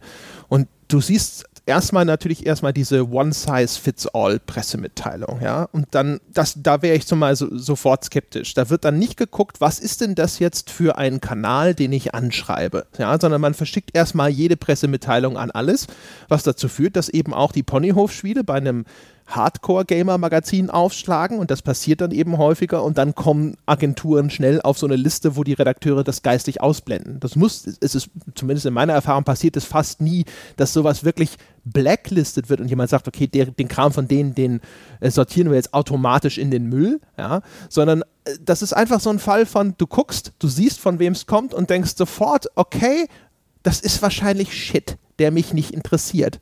Und das ist halt echt was, da kannst du dich schwer gegen wehren, wenn du äh, jahrelang sozusagen miterlebst, dass dein gutmütiges Interesse enttäuscht wird, noch und nöcher. Irgendwann denkst du dir halt, okay, die Zeit kann ich einfach einsparen. Es ist wahnsinnig viel zu tun. Und diese Quelle hat bewiesen, dass sie mir nichts anzubieten hat. Das heißt also, und das geht ja dann noch viel, viel weiter. Du musst ja gucken, zum Beispiel einen YouTuber, den wirst du vielleicht anders für dein Produkt interessieren müssen als eine GameStar, als ein Spiegel Online und was weiß ich was noch alles, als einen Podcast und, und so weiter und so fort. Das sind unterschiedliche Ansprüche, je nachdem, was das für ein Medienkanal ist, ja, wie, was das für eine Zielgruppe ansprechen soll und auch was das für Macher sind und welche Schwerpunkte die haben. Und wenn das jemand ist, der sich da nicht auskennt und das alles einfach immer nur mit diesem Schrotflintenprinzip in den Äther bläst, kann mir nicht vorstellen, dass man damit seine Chancen optimiert. Außerdem zu dem Thema Blacklisten, doch, das habe ich tatsächlich bei der GameStar gemacht, bei dem einen oder anderen. Schlicht und ergreifend, weil wenn du am Tag 300 Pressemitteilungen bekommst und ich nur 10 Sekunden brauche, um kurz zu scannen, ah, doofe Pressemitteilung interessiert mich nicht und auf Löschen zu klicken, dann habe ich am Tag über eine halbe Stunde damit zugebracht, Dinge zu löschen. Das ist keine effektive Einteilung meiner Arbeitszeit. Und es gibt da wirklich Leute, auch da will ich jetzt keine Namen nennen, aber es gibt auch wirklich Agenturen, die für ihr Geld, wahrscheinlich sind sie dann irgendwie günstig zu haben, anders kann ich es mir nicht erklären, die dir am Tag 25 PMs schicken. Auf die unterschiedlichen Accounts verteilt an einem guten Tag. Zumindest gefühlt. Ja, also dieses, ich habe das Gefühl, das hat wirklich damit zu tun, dass PR-Kampagnen in irgendeiner Form abgerechnet werden und dass man dann irgendwann im PR-Reporting und das ist auch eine Sache, wo ich wirklich nicht weiß, wie genau es aussieht. Ich habe mal ein bisschen nachgefragt bei den PR-Managern, die ich so kannte, als ich da so langsam mal bei Computex so meine Sinnkrise hatte und überlegt habe, ob ich einen Beruf wechsle und sie gefragt, was sie machen. Und sie meinten halt sehr viel Excel-Listen ausfüllen mit den Pressescreenings, also wie viele Seiten berichtet wurden in verschiedenen Magazinen, wie viele Artikel es gab, sehr viele äh, Reportings, was die PR-Kampagne anging. Und ich kann mir vorstellen, dass einfach verteilte, versendete Pressemitteilungen in irgendeiner Form abgerechnet werden. Wenn du also 25 am Tag schickst an jeweils, weiß ich nicht, 100 Mann, dann hat man halt seine 2500 äh, erreichten User und kann das irgendwie abrechnen, weil das jetzt irgendwie der deutsche Sprecher bekannt ist von Nischenspiel X, dass jetzt äh, die, der Videospielkomponist XY die Musik dafür macht, dass jetzt äh, ein neuer Charakter enthüllt wurde eines Asia-Rollenspiels, das wirklich das, das hat hier eine Nische vielleicht, aber das ist keine News, das interessiert keinen Redakteur. Das ist eine sehr frustrierende Sache und die macht es doch sehr schwer für relevante Pressemitteilungen, wo wirklich mal was drinsteht, zeitnah, was aktuelles, was jetzt auch direkt News ist. Ähm, das geht halt völlig unter. Das ist echt schade. Dabei wäre es eigentlich relativ einfach. Also auch hier, wir wollen ja versuchen, konstruktiv zu sein. Was ich jedem, insbesondere Indie-Entwickler, in der Hinsicht raten würde, ist, wenn ihr euch eine Agentur nehmt, dann macht euch vorher wirklich schlau, welche Agentur in irgendeiner Form Form einen Namen unter den Medien hat, in die ihr unterkommen wollt. Und wenn ihr keine Agentur nehmen wollt, auch das ist eigentlich relativ einfach. Ich meine, dann guckst du dir an, was hast du für ein Spiel und wer, und dann solltest du nicht gucken, ist bei wem will ich unterkommen. Also du solltest nicht da sitzen und sagen, mit meinem tollen Japano-Rollenspiel, äh, was keiner kennt, um jetzt dein Beispiel zu nehmen, damit hoffe ich jetzt irgendwie eine Preview in der GameStar zu kriegen, wirst du sehr wahrscheinlich nicht kriegen. Du wirst aber vielleicht eine Nischenseite, die sich auch noch mit Animes, Mangas und diesen Rollenspielen beschäftigt, wirst du vielleicht finden, bei denen du was kriegen kannst. Andere Spiele wiederum denkst du vielleicht, okay, ja, wäre die GameStar, ich habe so ein Hardcore-Strategiespiel, die wäre doch eine ganz gute Zielgruppe. Dann schick nicht eine Pressemitteilung raus, sondern identifizier die Magazine, für die dein Spiel gut in Frage käme identifizier die und schreib Leute dort direkt und persönlich an und finde raus, wie die zuständigen Leute heißen. Wie heißt der Redakteur, der sich sehr gut mit Strategiespielen auskennt, wenn du so eins hast? Wer ist denn der Redakteur, der bei der Zeitung oder bei dem Magazin die ganzen Strategiespiele testet? Das lässt sich rausfinden, da muss man ein bisschen Arbeit rein investieren.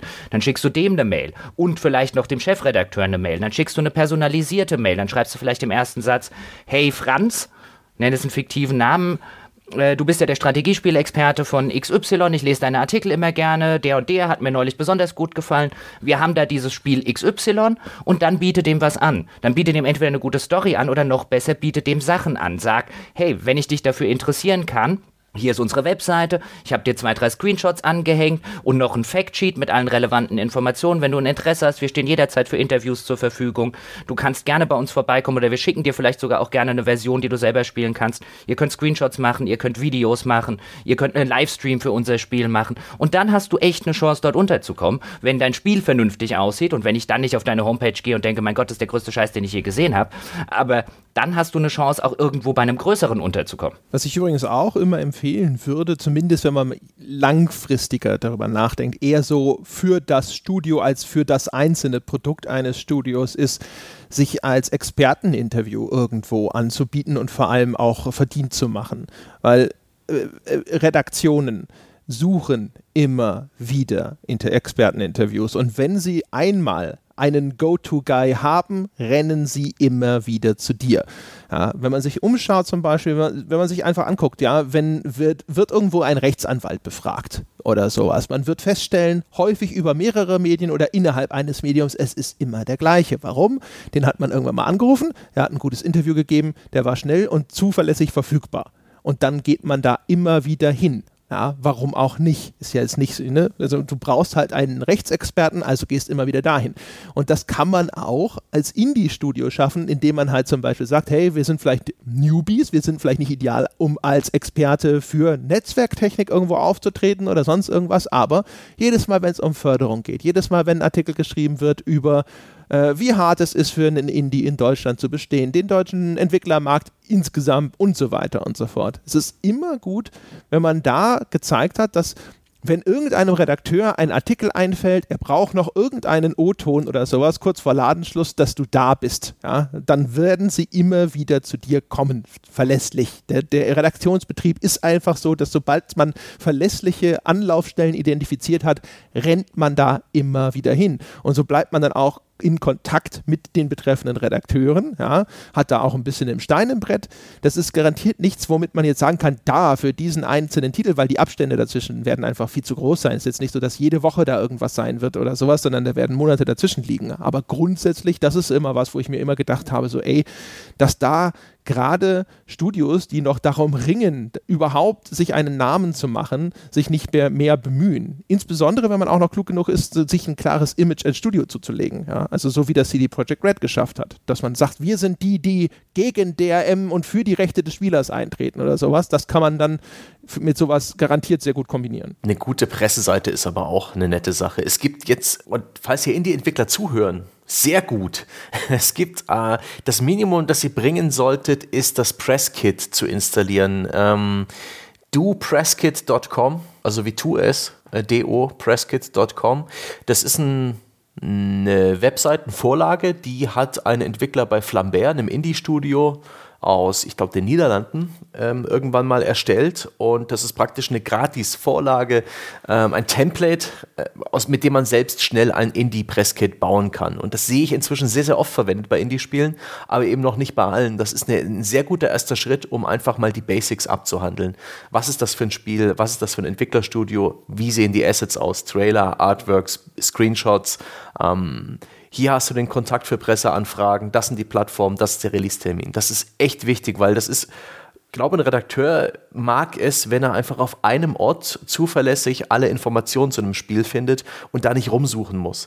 Die Website zu einem Spiel ist in der Regel der letzte Ort, wo man Informationen findet. Find mal auf einer Website zu einem großen AAA-Spiel, zu sowas wie ähm, irgendwelchen Rollenspielen, vielleicht da sind die Webseiten hochaufwendig gestaltet mit, mit beweglichen Flash oder Flash ist wahrscheinlich nicht mehr mit beweglichen Elementen, mit Videos.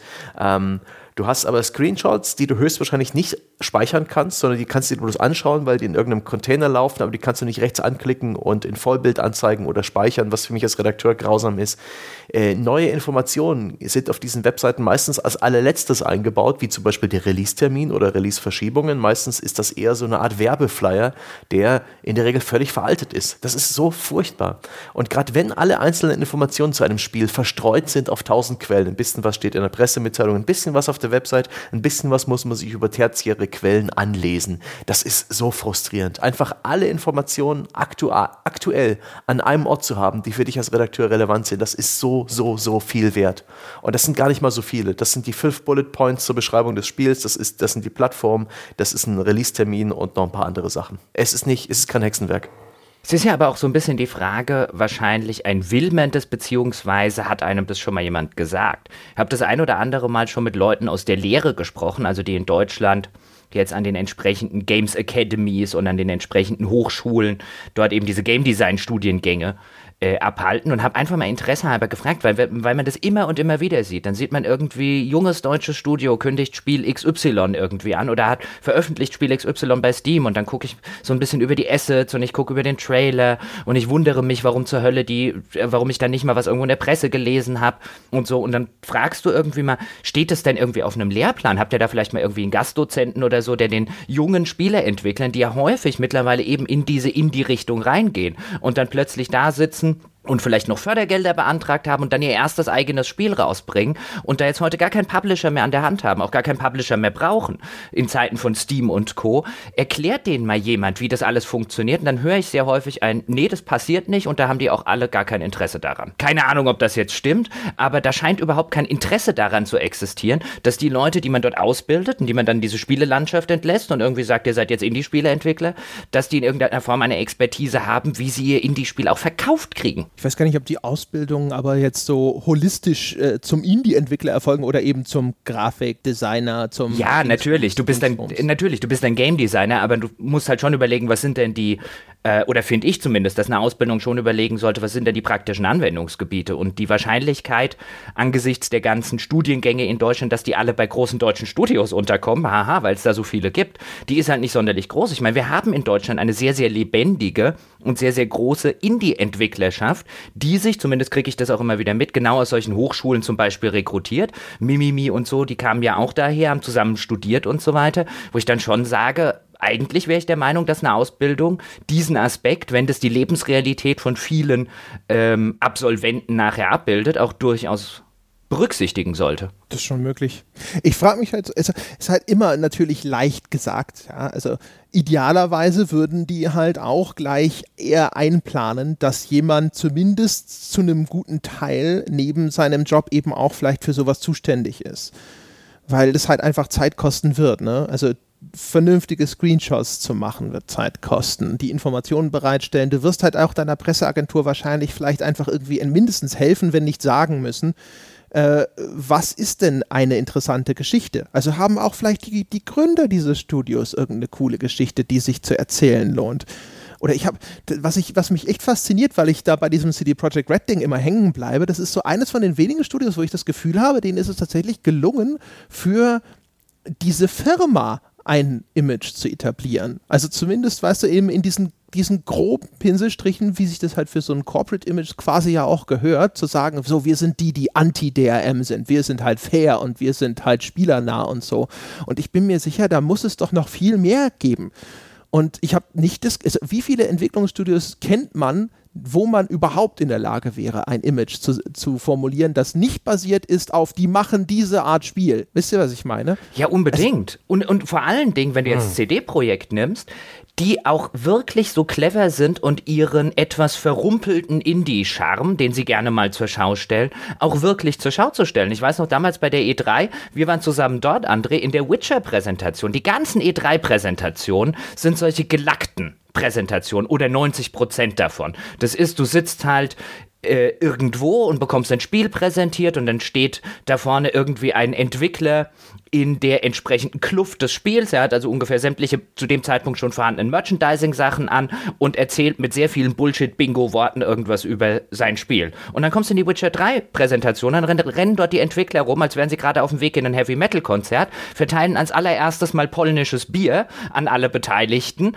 und machen das Ganze, die ganze Präsentation so à la, okay, ich war in der letzten Präsentation irgendwie des Tages damals dort und das war so ein, hey, wir wissen ganz genau, ihr habt ihr seid schon den ganzen Tag hier über die Ding, äh, über die Messe gelaufen. Wir denken trotzdem, wir haben jetzt echt was Cooles für euch, aber erstmal trinken Bier. Kommt mal runter. Und diesen, das ist natürlich einerseits sympathisch in der Situation. Ich glaube auch nicht, dass das alles komplett gespielt oder komplett gefaked ist, aber es ist halt auch auf PR-Ebene clever. Aus dieser Präsentation sind alle, mit denen ich dort drin war, wirklich nicht nur mit leuchtenden Augen, weil die Präsentation geil war, sondern auch wirklich happy wieder rausgelaufen. Das ist clever. Die machen, die, ich habe bei CD-Projekt immer den Eindruck, die sind sich nicht nur gewahr, dass sie so ein bisschen diesen unorthodoxen, rumpeligen Charme haben, sondern die umarmen den förmlich. Das ist klug. Da muss man jetzt erstmal die Tragödie äh, ganz kurz noch erzählen dazu. Wir waren nämlich nicht gleichzeitig in dieser Präsentation, sondern du kamst raus und warst überraschenderweise total begeistert obwohl wir vorher noch so ein bisschen da standen, so, naja, weiß ja nicht, Witcher und so. Ja? Mal gucken, ob sie das schaffen. Da, da, also wir haben vorher noch drüber gesprochen, dass wir so ein bisschen der Meinung waren, dass sie sich da vielleicht ein bisschen zu viel vorgenommen haben. Und dann habe ich mir das auch angeschaut, aber das war, glaube ich, am allerletzten Tag ganz am Ende und das Bier war alle. Ja, das war. Ah. Ja, da, da kann man mal sehen. Ich fand es aber trotzdem gut. Und aber auch da muss man sagen, ne, da waren sie auch clever sozusagen, weil ich natürlich gesagt habe, äh, äh, als ich da angekommen bin, ja, haben sie gesagt, ah, noch einer von der GameStar, toll toll. Und ich so, ja, ich bin nur hier, weil man mir erzählt hat, es gibt Bier. So, dann war das Bier alle, aber dann haben sie mir hinter Bier in die Redaktion geschickt. Und sie haben sich das sozusagen gemerkt, die klugen Füchse. Also die sind schon auf Zack, was solche Sachen angeht.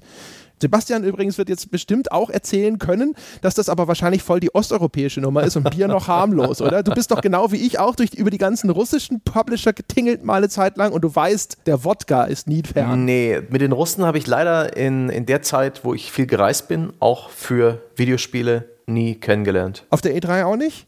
Nee. Ah, also ich war mal bei so bei Wargaming und wo, ich weiß auch, dass Wargaming stets die größte Party veranstaltet im Rahmen der GTC oder der E3 und dass man dann immer, huh, dass man sich dann kümmern soll, dass man Armbändchen bekommt aber ich habe den Spaß, ich glaube, auch nur einmal mitgemacht und äh, nee. Ich war nie nee. da, das, das war mir immer zu voll. Wargaming ist immer berühmt dafür, dass es total überlaufen ist, weil halt sie irgendwie dann immer, keine Ahnung, Platz für 20.000 Weil sie mit dem ganzen Mafia-Geld so richtig eine große Party schmeißen. Ja, sagen wir doch mal, wie es ist. Ja, sagen wir doch mal, wie es jeder wahrnimmt. Super, ich leite die einstweilige Verfügung direkt an Sebastian weiter. Genau, der Mann ist betrunken, der weiß nicht, was er redet, liebe Anwälte von Wargaming. Aber das, das war alles in Anführungszeichen und stellt meine persönliche Meinung dar. Oh, oh. das heißt so, und bringen Sie ihn nicht um, nur die Beine bitte. Ja, er muss noch vor dem Mikro sitzen können. Was ich eigentlich meinte, ist, ich bin eine Zeit lang, also bei Krawall und so, äh, ich habe ganz viel diese kleinen, ranzigen Kentia Hall Russen-Publisher abgeklappert. Einfach nur so, hey, da ist noch was frei im Terminplan, ja, und äh, Pause ist ja für faule Schweine. Und ähm, äh, da ist es immer so gewesen. Du hast mindestens eine Flasche Wodka mitbekommen und wenn es gut läuft sozusagen, dann sitzen sie schon da, haben selber einen im Tee und sagen, ja komm, jetzt trinken wir erstmal ein. Und du denkst dir so, oh Gott, die machen das bei jedem, der hier reinkommt und ich bin der Zehnte heute. Wobei wir jetzt natürlich nicht an dieser Stelle irgendwem sagen sollen, er soll anfangen, Journalisten zu bestechen, auch nicht mit Alkohol. Ja, aber das eine oder andere Bier an einer späten Präsentation kann Wunder wirken.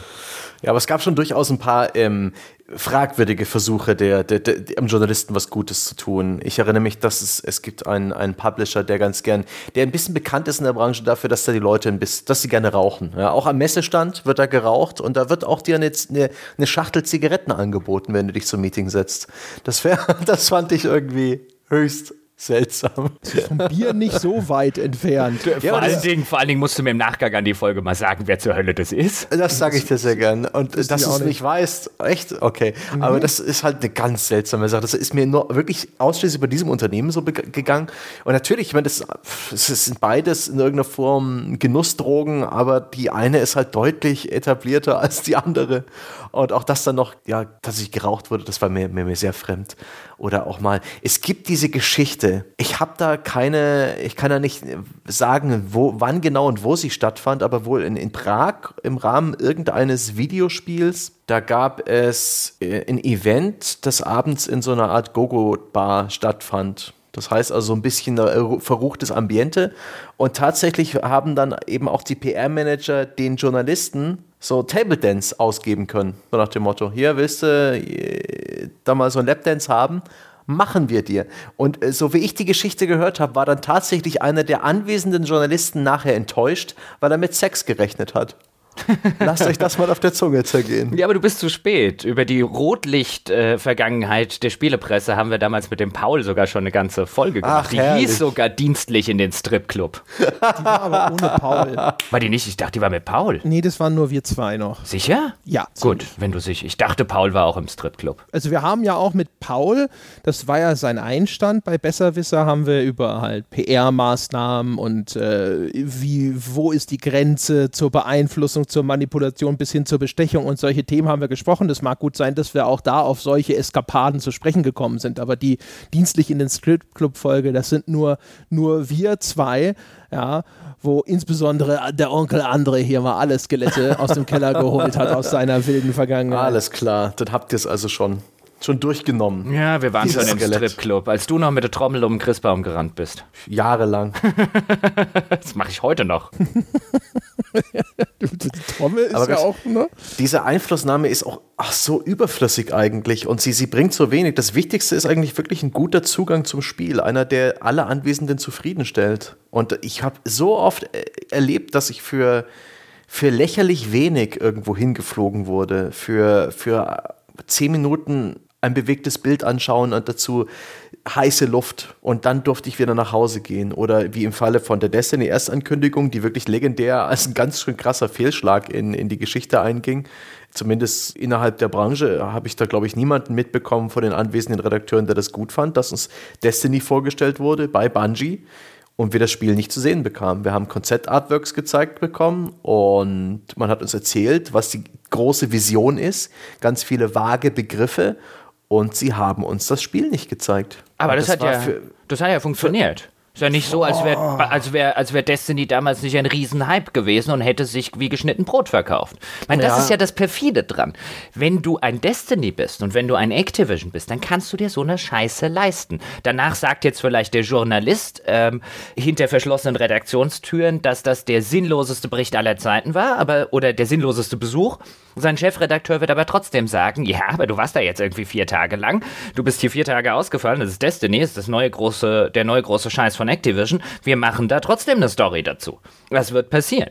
Wenn du allerdings ein unbekanntes Indie-Studio bist oder selbst als halbwegs bekanntes Indie-Studio und auf die Idee kommst, ein, wir könnten ja mal in der Redaktion vorbeikommen und könnten euch eine neue Version präsentieren, wird nicht als allererstes passieren, dass der Chefredakteur ruft, juhu, juhu, juhu, ich sperre alle Türen, sperre angelweit auf, kommt, wann immer ihr Lust habt sondern es wird wahrscheinlich passieren, dass, wenn man sehr viel Glück hat, guckt sich das irgendwie der Redaktionspraktikant an und schreibt dann irgendwie eine News dazu. Und wenn man Pech hat, äh, oder in 90% der Fälle wird eine sehr freundliche Absage kommen. Deswegen, wenn du nichts Spielbares hast, dann solltest du ein wirklich bekanntes Studio sein. Wenn du dieses Studio, ich habe es vorher schon mal erwähnt, wenn du irgendwie in den Markt reinkommen willst, wenn du äh, Double A bist, wenn du äh, Indie bist, was auch immer, und du willst wirklich eine Pressecoverage haben, dann lass die Leute dein Spiel spielen. Die werden nachher nicht berichten, wie scheiße es ist. Man zeige mir mal den Vorschaubericht, der wirklich schreibt, das Spiel sei scheiße, selbst wenn es der Redakteur als scheiße empfunden hat.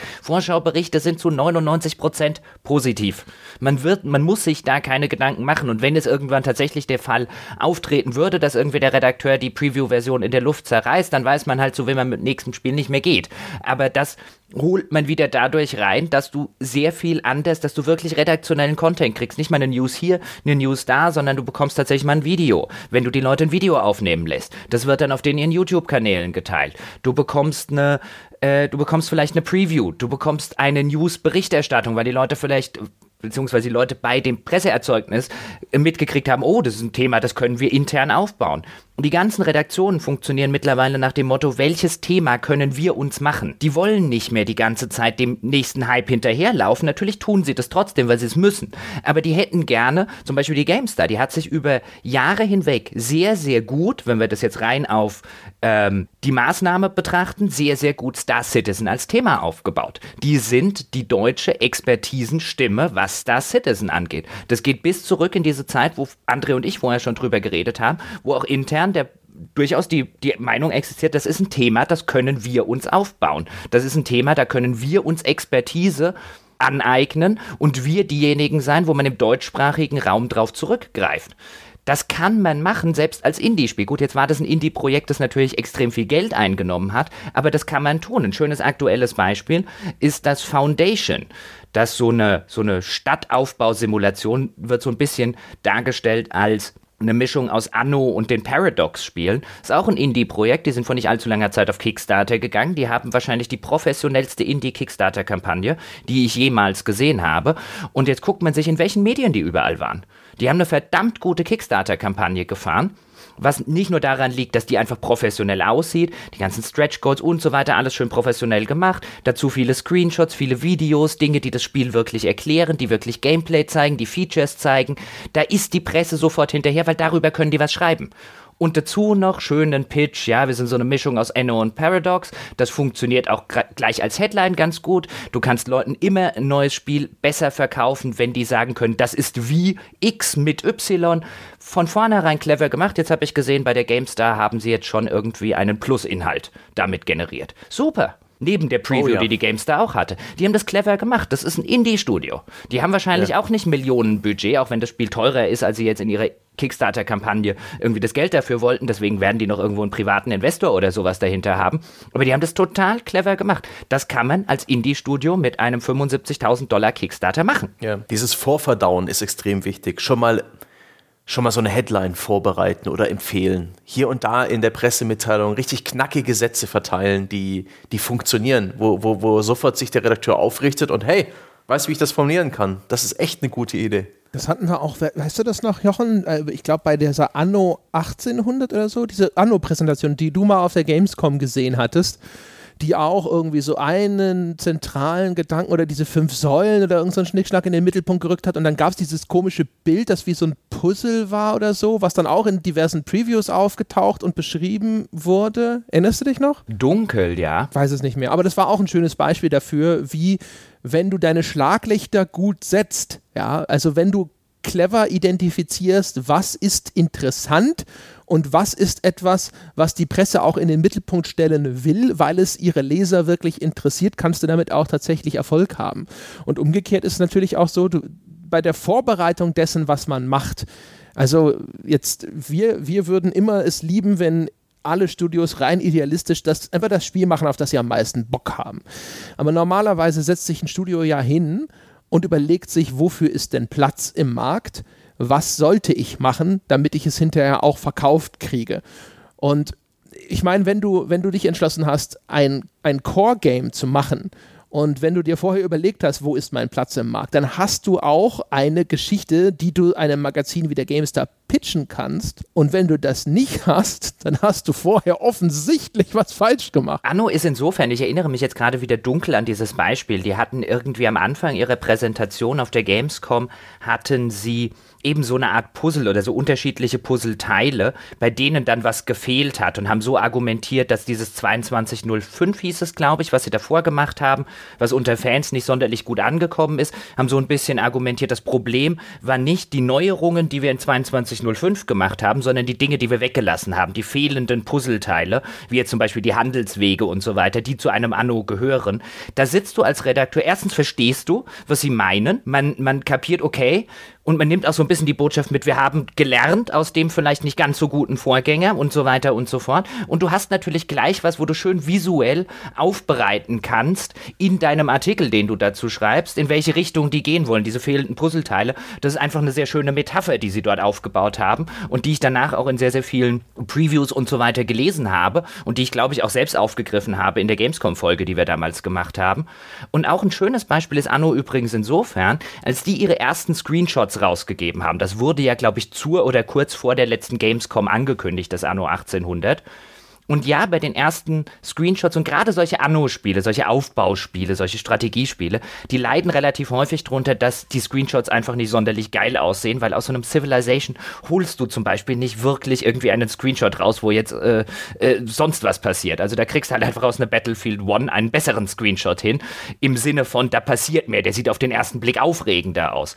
Und Anno hat das relativ gut hingekriegt. Ich würde sogar sagen, das ist von der PR-Kampagne das beste Anno, was ich bislang miterlebt habe. Denn einer, da war natürlich auch Sattelstreichler dabei bei den Screenshots, irgendwelche Windmühlen in irgendwelchen Weizenfelder, die dann irgendwie nur bei Fans, die das Spiel sehr wahrscheinlich eh kaufen oder zumindest verfolgen, in irgendeiner Weise zünden werden. Aber die hatten einen Screenshot, wo du den Hafen siehst oder wo so der Hafen im Vordergrund ist und im Hintergrund siehst du diese ähm, frühindustrielle Metropole, die sich erstreckt und ganz im Hin Hintergrund ist irgendeine Kuppel.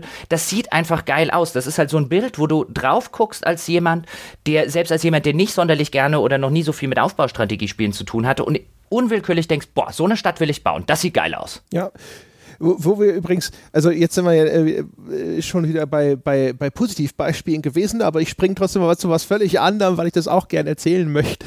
Was, was äh, ein, ein eigentlich tu es am besten gar nicht ist, ist äh, diese Fiktion von der großen Viralkampagne. Und da gibt es einfach so schöne Beispiele. Ich vermute, das, was ihr auch schon äh, erlebt habt, ist, äh, die, ist die Postkarte, die mysteriöse Postkarte in die Redaktion. Das habe ich im Laufe meiner Karriere bestimmt. Guerilla-Marketing. Vier oder fünf Mal habe ich das erlebt. Da kommt irgendeine Postkarte, ja, und äh, da schreibt dir jemand, das ist offensichtlich gedruckt und nicht wirklich handschriftlich get- geschrieben und vielleicht war auch irgendwann mal einer dabei, der sich wirklich die Mühe gemacht hat, ja. Und irgendeine Person schreibt dir von irgendwelchen Abenteuern im Regenwald oder sonst was. Ich glaube, es gab es mal zu Tomb Raider. Ich glaube, das gab es auch zu einem dieser Black Mirror Adventures, wo dann halt irgendwelche Leute dir erzählt haben, dass sie in diesem welches Kaff das auch ist bei Black Mirror 2 oder so, ja, dass sie da gerade unterwegs sind und mysteriöse Dinge beobachtet haben. Ja, und dann, die werden dann, da kommen meistens mehrere Karten, die dann zunehmend deutlicher werden. Es geht häufig um die Ankündigung des Spiels, ja, und dann wird halt irgendwann wird's mal mit Lara unterschrieben und dann, äh, ich, ich stelle mir halt immer vor, wie die Leute diese Kampagnen entwerfen und sich vorstellen, so, ja, und dann kommt diese Postkarte in die Redaktion und der Redakteur, oh, oh was ist denn das? das kann ich, da kann ich mir gar keinen Reim drauf machen und wahrscheinlich teilen sie es dann mit ihrer Community und dann rätseln alle, oh, was könnte das für ein Spiel sein? Und dann, oh, es ist Tomb Raider, oh, lass uns die alten Postkarten nochmal rauskramen und wir, wir rätseln alle gemeinsam wie bei Lost darüber, aus welchen Regionen das stammt und welche Level im Spiel vorkommen. Und die Realität in der Redaktion ist halt eigentlich in ausnahmslos allen Fällen so, aha, hm, okay, ja, googeln wir die Scheiße mal. Ah ja, wahrscheinlich das neue Tomb Raider. Well, don't care, sag Bescheid, wenn wenigstens ein Screenshot da ist. Es ist halt einfach so ein, ein unglaublicher Bruch immer zwischen ja, dem, was wahrscheinlich in dem Pitch-Meeting zu dieser Kampagne gesagt wurde und der Realität. Ich habe es noch nie erlebt, dass das in, in, in Deutschland jemals verfangen hat. Ich habe es einmal gesehen, dass in den USA über so einen Scheiß berichtet wurde, aber das war halt auch einer dieser Megatitel, irgendein Halo oder weiß der Himmel was. Halo hat ja sowieso ganz gerne und auch erfolgreiche virale Kampagne gemacht, wie dieses I Love Bees und so ein Scheiß, aber ich habe noch nie gesehen, dass das hierzulande aufgegriffen wurde. Und es wäre auch ehrlich gesagt wahrscheinlich peinlich, wenn ja. Ja, wenn du sowas machst, also dann, dann musst du es halt wirklich, dann musst du halt irgendwie all out gehen. Es gab ja diesen relativ berühmten Fall, der auf jeder Liste der ähm, Video Games Public Relations Mistakes of All Time irgendwie draufsteht. Und wo ich mir dann immer wieder denke, hm, bin mir nicht sicher, ob ihr PR verstanden habt. Es gab ja den Fall, wo äh, Ubisoft zum Thema Watch Dogs irgendwie ein Paket mit einem Safe drin an eine australische irgendwie Fernsehstation oder so war es, glaube ich, geschickt hat. Und die haben dann erstmal das Bombenkommando alarmiert, weil sie gedacht haben, die haben jetzt von irgendjemandem eine Bombe geschickt bekommen. Die wussten mit dem Ding nichts anzufangen. Und es stellte sich halt raus, in dem Safe, wenn man die richtige Kombination eingegeben hat, war natürlich keine Bombe, sondern irgendwie Promomaterial zu Watch Dogs. Und das Ding, das ging viral. Ja, jetzt kann man natürlich sagen, in irgendeiner Form äh, ist das gute PR, ist das schlechte PR, aber ich kann mich nicht daran erinnern, dass zum Release von Watch Dogs noch irgendjemand über dieses Ding geredet hat. Das hat funktioniert, dann war dein Spiel im Gespräch. Wenn, dann musst du es so rummachen.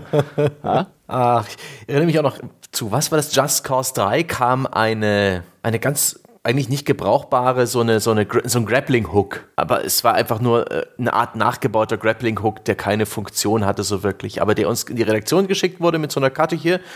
Können wir auch gern, können wir auch gern fotografieren für Social Media, ne? Ein Grappling Hook. Und das ist halt so, ah, haben wir nicht fotografiert für Social Media? Haben wir dann wie, wie den ganzen anderen Scheiß irgendwann weggehauen oder halt ewig mit uns mitgeschleppt, um ihn dann bei einem Redaktionsumzug wegzuhauen?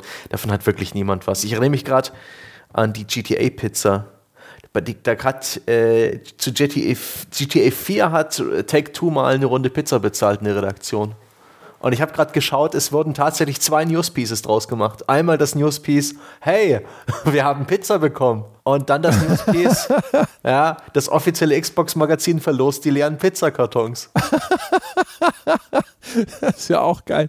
Ja, die haben da viel gemacht. Ich, die haben auch mal so so, so ein Kokslöffelchen und so Fake-Koks verschickt zu irgendeiner, ich glaube zu Vice City Stories oder sowas, mm. zu diesem Mobile-Auskopplungsdings da, Bumster. Da ist so ein kleiner, so ein wirklich so winzig kleiner, ganz langer, goldener, fake-goldener Löffel und dann so Schnupftabak, so weißer Menthol-Schnupftabak, der halt aussieht wie Koks. Das gab es mal zu irgendeinem GTA, dass das verschickt wurde und solche Geschichten.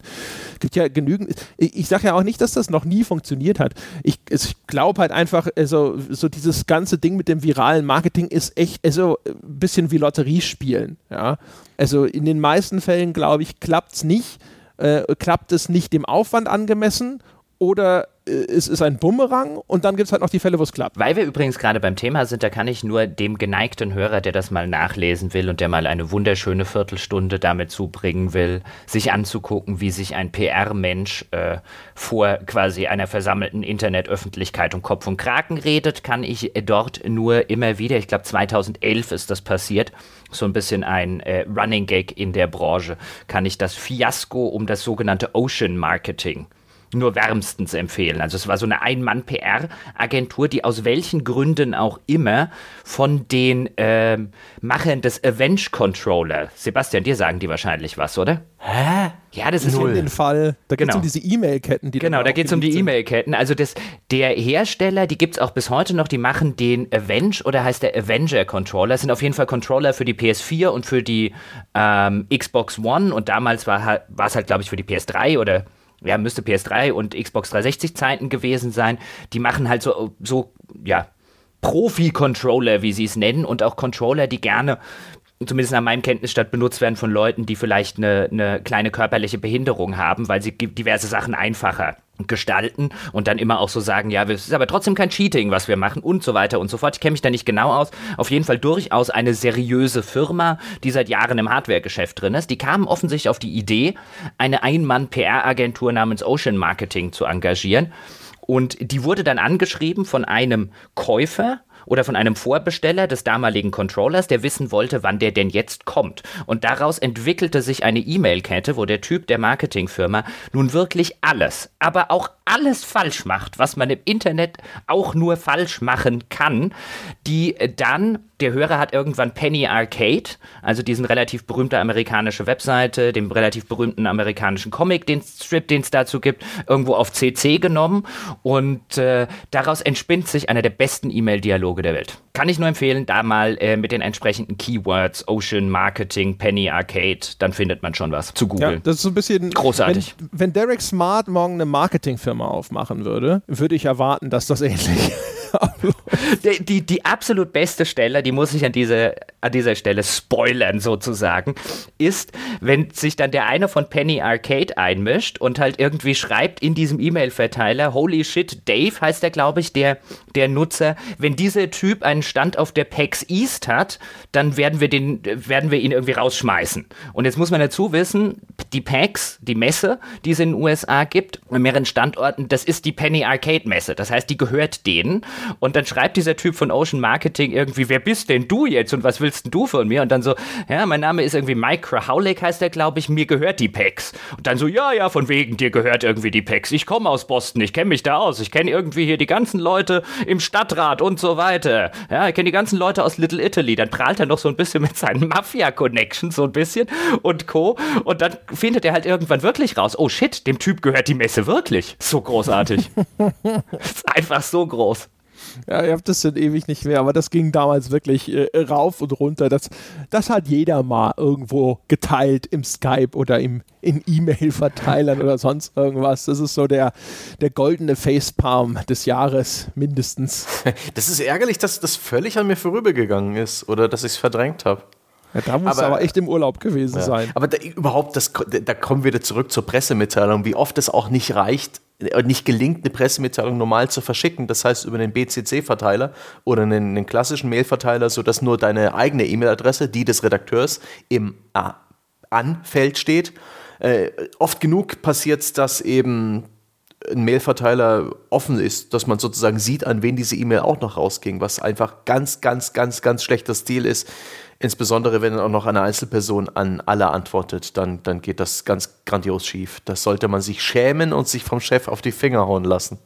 Oh ja, ja. da, da, da gab es auch mal einen relativ bekannten Fall in der Branche, ist auch schon ein paar Jahre her, wo auch jemand, ich meine, der Fehler kann einem nun wirklich mal passieren. Man kann jetzt das wirklich irgendwie, man kann jetzt wirklich mal irgendwie Mist bauen bei dem Verteiler und so weiter und dann geht es an alle raus. Dann muss man allerdings wenigstens äh, ein bisschen ein hartes Fell haben, weil der erste Schlaubi-Schlumpf antwortet selbstverständlich an alle und schreibt irgendwas. Dann antwortet der zweite Schlaubi-Schlumpf und der dritte und dann darf man, wie es damals passiert ist, halt nicht den Fehler machen und dann irgendwie als der PR-Mensch hingehen und sagen, ich finde das irgendwie kindisch und nicht okay und so weiter von euch. Hat sich dann jemand, ich weiß nicht mehr ob Männlein oder Weiblein, hat sich irgendwie, hat sich dann halt echauffiert über diese Reaktionen, die man kriegt. Das machte natürlich alles noch viel schlimmer. Ja, das ist halt echt so. Also da muss man dann die Prügel einstecken, ja, und einfach weghören. Also, keine Ahnung, wir sind halt auch alle so, ne? Es ist halt so, so, so ein bisschen kindisch äh, oder so ist der Redakteur nun mal. Ja? Die Versuchung, wenn dann halt einer irgendwie anfängt, da einen blöden Witz draus zu machen, das äh, Ganze fortzusetzen, ist meistens relativ groß. Da steigen dann natürlich eh viele mit drauf ein. Übrigens auch völlig aussichtslos ist, diese E-Mail-Zurückholen-Funktion benutzen zu wollen, die es dann in früher zumindest in Outlook gegeben hat. Also Dingsbums möchte diese E-Mail zurückrufen, ist eigentlich nur ein Signal für mich, oh, diese E-Mail muss ich ja doch mal lesen. Und hier übrigens noch ein Aufruf an sämtliche Indie-Entwickler dort draußen. Ich kann nur immer wieder raten, wenn ihr nicht diejenigen seid, die enorm viel Werbegelder bei irgendwelchen Journalisten lassen, beschwert euch nicht in der Öffentlichkeit oder bei den Journalisten über vermeintlich schlechte Testberichte. Das wird euch, bringt euch keinen Meter weiter, wenn ihr nicht entsprechenden Einfluss habt und sorgt lediglich dafür, dass man das nächste Produkt sehr wahrscheinlich oder womöglich ebenfalls schlechter besprechen wird. Nicht, dass ich sowas gemacht habe, aber das ist einfach schlicht und ergreifend meine Erfahrung. Nobody likes a crybaby. Boah, also das mit dem schlechter bewerten ist, äh, ist aber natürlich spekulativ. Oder wüsstest du einen Fall? Nein, also nicht, nicht auf nein, nein, nein, okay, dann habe ich es falsch formuliert. Nein, das ist insofern spekulativ, dass ich jetzt keinen einzigen Fall weiß, wo jemand gesagt hat, haha, dem gebe ich jetzt irgendwie zehn weniger, weil er mir äh, letztes Jahr irgendwie bei anderem Spiel auf den Sack gegangen ist. Aber zumindest bei den Leuten, von denen man weiß, dass sie dazu neigen, sich dann zu beklagen und zu beschweren und vielleicht noch irgendwie zum Vorgesetzten zu rennen, habe ich nicht den Eindruck, dass der Redakteur, der das schon mal abgekriegt hat bei dem Nachfolgespiel, geneigt wäre, im Zweifelsfall eine bessere Wertung zu geben. Was ja auch nur menschlich ist. Oder man denke an Entwickler wie Digital Homicide, die dann direkt die Waffen ziehen wie YouTube, Copyright Strikes gegen kritische Videos, die dann auch gleich mit Klage drohen. So eine richtige, äh, richtige Bissigkeit, das gibt es ja auch manchmal und das führt auch nur zu einem großen Shitstorm, der nicht gut ausgeht. Aber waren das nicht eh so, jetzt äh, hoffe ich, das ja. ist nicht zu sehr, aber das sind doch so auch so eh so quasi Verbrecher gewesen. Das oder? waren, ja, das waren auch äußerst dubiose, halbseidene Leute. Und ich meine, es gab ja öfters mal, wie hieß denn das, dieser, dieser Stalker-Klon, der bei Kickstarter angeworfen wurde von irgendwelchen dubiosen Ukrainern. Ah, ja, ja. Clear Sky, Blue Sky, bla. Irgendwas? Ich weiß es nicht mehr. Das ist auch, auch so extrem da war ja auch die, der Kontakt mit denen so extrem, so auf eine Schnappreaktion. Die fühlten sich gleich angegriffen und haben sich gleich auf so eine maulige, zankende Art verteidigt, dass auch eigentlich direkt der Medienlandschaft sofort klar war, nee, das passt nicht, kann nicht sein, ist nicht, ist nicht seriös. ja, Ariel? Areal, ganz genau, ja, es hieß Areal. Das sollte so praktisch, das, die haben das Konzept von Stalker nochmal neu aufgeschrieben, hatten absolut keine Entwicklungskredentials und auch die ganzen, ähm, viele der Konzeptzeichnungen waren raubkopiert, ja, praktisch von genau. anderen. Dann kamen die anderen Entwickler und sagten so, ihr habt aber gar nicht die Rechte und sonst irgendwas. ja, ja. Die haben das auch später nochmal versucht, ne? Mit mhm. Stalker, mhm. irgendwas. Auf ihrer eigenen Crowdfunding-Plattform. Ja, ich will Apocalypse sagen, irgend sowas.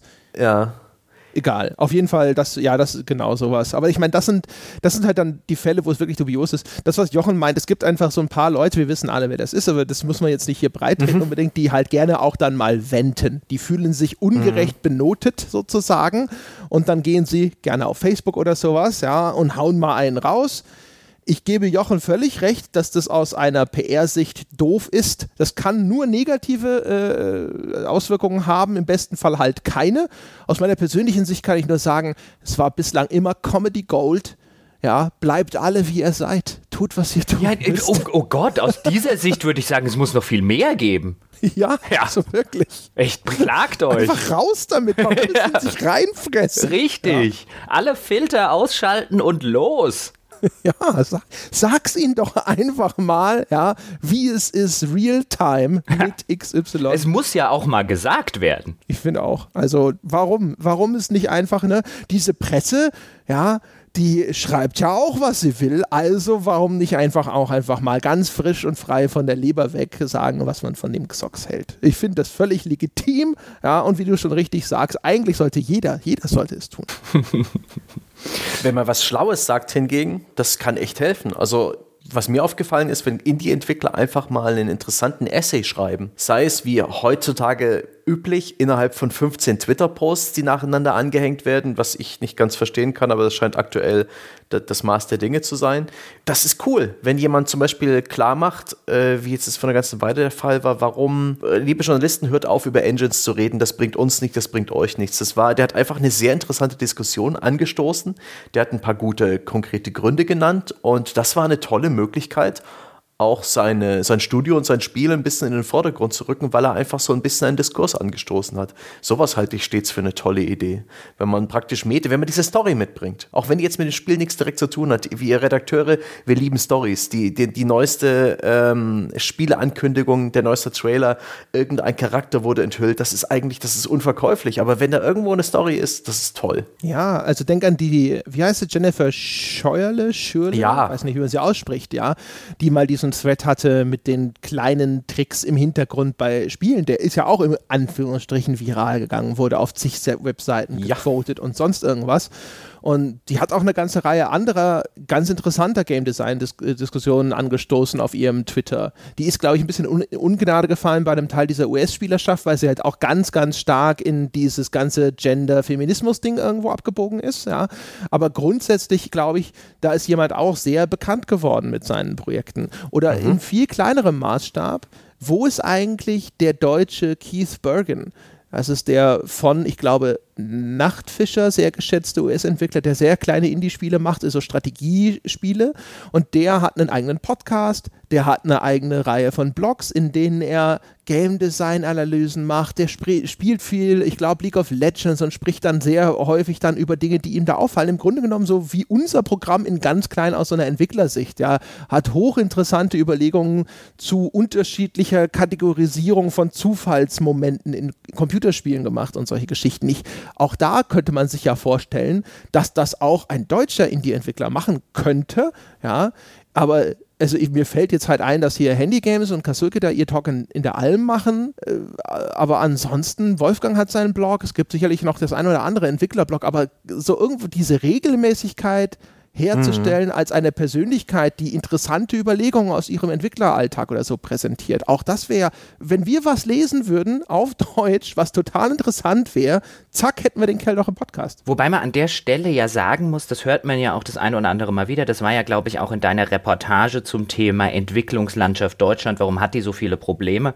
Da hat ja auch, glaube ich, jemand gesagt, deutsche Entwickler pitchen scheiße. Die können ihre, also ich paraphrasiere ihn jetzt einfach, die können ihre Spiele nicht mal vernünftig an Publisher pitchen. Jetzt könnte man sagen, wenn das so ist, und ich muss tatsächlich sagen, dass Amerikaner zumindest in der Branche erheblich besser sind, ihre Spiele an Journalisten zu pitchen. Wahrscheinlich auch deswegen, weil in der ganzen amerikanischen Ausbildung und Sozialisation viel häufiger sowas der Fall ist, von wegen, du musst jetzt irgendwas präsentieren. Die haben ja schon von Grundschulzeiten dieses Show and Tell. Nee, Show and Tell heißt nicht, wie heißt denn, oder? Heißt Show and Tell. Dieses Ding, wo man sich dann einmal in der Woche muss sich einer irgendwie mhm. vor die mhm. versammelte Klasse stellen und äh, irgendwie, was weiß ich, den Frosch präsentieren, den er am äh, Wochenende irgendwie beim Schulausflug gefangen hat oder sonst irgendwas. Ähm, da ist es ja, dass, dass sich selbst darstellen, auch teilweise sich selbst vielleicht mit PR-Bullshit und so weiter darstellen, das ist ja in den USA durchaus erheblich verwurzelter, diese Selbstdarstellung in der ganzen Sozialisation, als das jetzt vielleicht in Deutschland der Fall ist. Aber das ist mir auch immer und immer wieder aufgefallen man redet ja immer darüber, wie biede irgendwie deutsche Spiele seien. Und da denkt man ja immer wieder an die Wirtschaftssimulationen von früher und die Point-and-Click-Adventures und so weiter und so fort. Ich habe gar nicht mehr den Eindruck, ich glaube, das ist mittlerweile eher eine Mehr von den biederen deutschen Spielen. Aber wenn ich mir vergegenwärtige die deutschen Pitches, die ich gesehen habe, also im Sinne von einem, ob das auf einer Gamescom, ob das auf einer E3 war, ob das bei Entwicklern, die vorbeigekommen sind und ihr Spiel gezeigt haben, wenn ein amerikanischer Entwickler vorbeikommt, kann er das in der Regel drei Klassen besser. Ja. Mhm. Ja, muss man echt so sagen. Das war der Guido Eickmeyer, der das in der Reportage gesagt hat. Und ich meine, er, er war zumindest nicht weit entfernt von diesen Scheiße da drin, ehrlich gesagt, glaube ich. Das war ein relativ vernichtendes Urteil. Aber äh, also muss ich auch sagen, im, im Mittel, das wird nicht auf jeden anwendbar sein, aber im Mittel sind sie da wirklich teilweise schlecht. Und ich, die, also wirklich, äh, ich habe von mittelgroßen deutschen Unternehmen auf Messen Spiele präsentiert bekommen und das waren unglaublich, auch unglaublich schlecht vorbereitete Menschen, die diese Präsentationen durchgeführt haben, die keine simpelsten Fragen beantworten konnten zu diesem Titel oder dann war es der Entwickler selber vielleicht und der konnte vielleicht auch jede Detailfrage beantworten, aber er konnte sie entweder nicht gut artikulieren, er hat 500 Vorbehalte genannt, was da jetzt alles noch passieren muss, bevor das vielleicht eventuell implementiert werden könnte. Äh, oder er ist halt völlig kamerauntauglich, was halt in der heutigen Zeit auch ein Problem ist. Jetzt nicht unbedingt, was uns angeht zum Beispiel, aber ähm, wenn, du, äh, wenn, du, wenn du jemanden hast, der auf einer Messe live gefilmt wird, während er ein Spiel präsentiert und er ständig stockt und er ständig irgendwie sagt, ja, jetzt muss ich mal ganz kurz dieses und jedes machen und diese Präsentation unterbricht oder sonst irgendwas. Äh, äh das schmeißt hinterher die Redaktion halt weg, wenn das kein wirklich wichtiger Titel ist, weil ansonsten setzt sich da jetzt kein Medienproduzent hin und arbeitet nochmal zwei, drei Tage, um aus diesem Schnickschnack da irgendwie nochmal ein, ein, äh, ein Video zu machen, das irgendeinen Sinn ergibt. Ja, und es, es gibt ja einen Grund, warum Leute wie jetzt Peter Molyneux über Jahre hinweg ihre Spiele immer so gehypt bekommen haben, weil der konnte halt einem Eskimo einen Kühlschrank verkaufen. Nun geht es ja auch gar nicht darum, zumindest mir ging es nicht darum, wir brauchen irgendwie den deutschen Peter Molyneux, der irgendwie in zwei Jahren oder in 20 Jahren besser gesagt irgendwie als Lügenbaron und als Münchhausen gilt, wie das ja Peter Molyneux jetzt teilweise äh, passiert. Also mir ist auch immer ein stockender Entwickler, der mir die Wahrheit sagt und kenntnisreich ist, lieber als irgendwie eine, ein eloquenter oder gar schmieriger Entwickler, der mir irgendwas vom Pferd erzählt, was nicht stimmt. Aber wenn wir halt über, wir reden ja in diesem Kontext einfach über PR und darüber sein Spiel irgendwie an den Mann zu bringen, dann wäre die Ideallösung natürlich, dass man keinen Scheißdreck erzählt und trotzdem jemanden im Team hat, der ansprechend präsentieren kann. Das ist jetzt natürlich viel, viel ich sag jetzt mal, im Englischen würde man sagen, it's a tall order, also es ist sehr viel verlangt und dann wird jetzt vielleicht der ein oder andere Indie-Entwickler, die mit irgendwie ihrem Fünf-Mann-Team da sitzen und sagen, hey, wir haben halt irgendwie einen Grafiker, einen Sounddesign-Menschen, zwei Coder, jemand, der für die Animationen zuständig ist. Ja, wir sind hier irgendwie keine Rampensäue und so weiter. Aber dann sollte man sich halt durchaus überlegen, wenn man das Spiel trotzdem irgendwie bekannt machen will, holt euch halt eine Rampensau dazu. Die muss ja keinen Scheiß erzählen. Sagt ja hier niemand, betreibt den großen Bullshit-Bingo-Kram äh, hoch 39.000. Man muss ja nicht bei jedem Scheiß mitmachen. Aber einen im Team zu haben, mit dem, den man irgendwie eben auf eine Messe schicken kann oder den man eben zu einer Präsentation mit Journalisten schicken kann und der ansprechend präsentieren kann.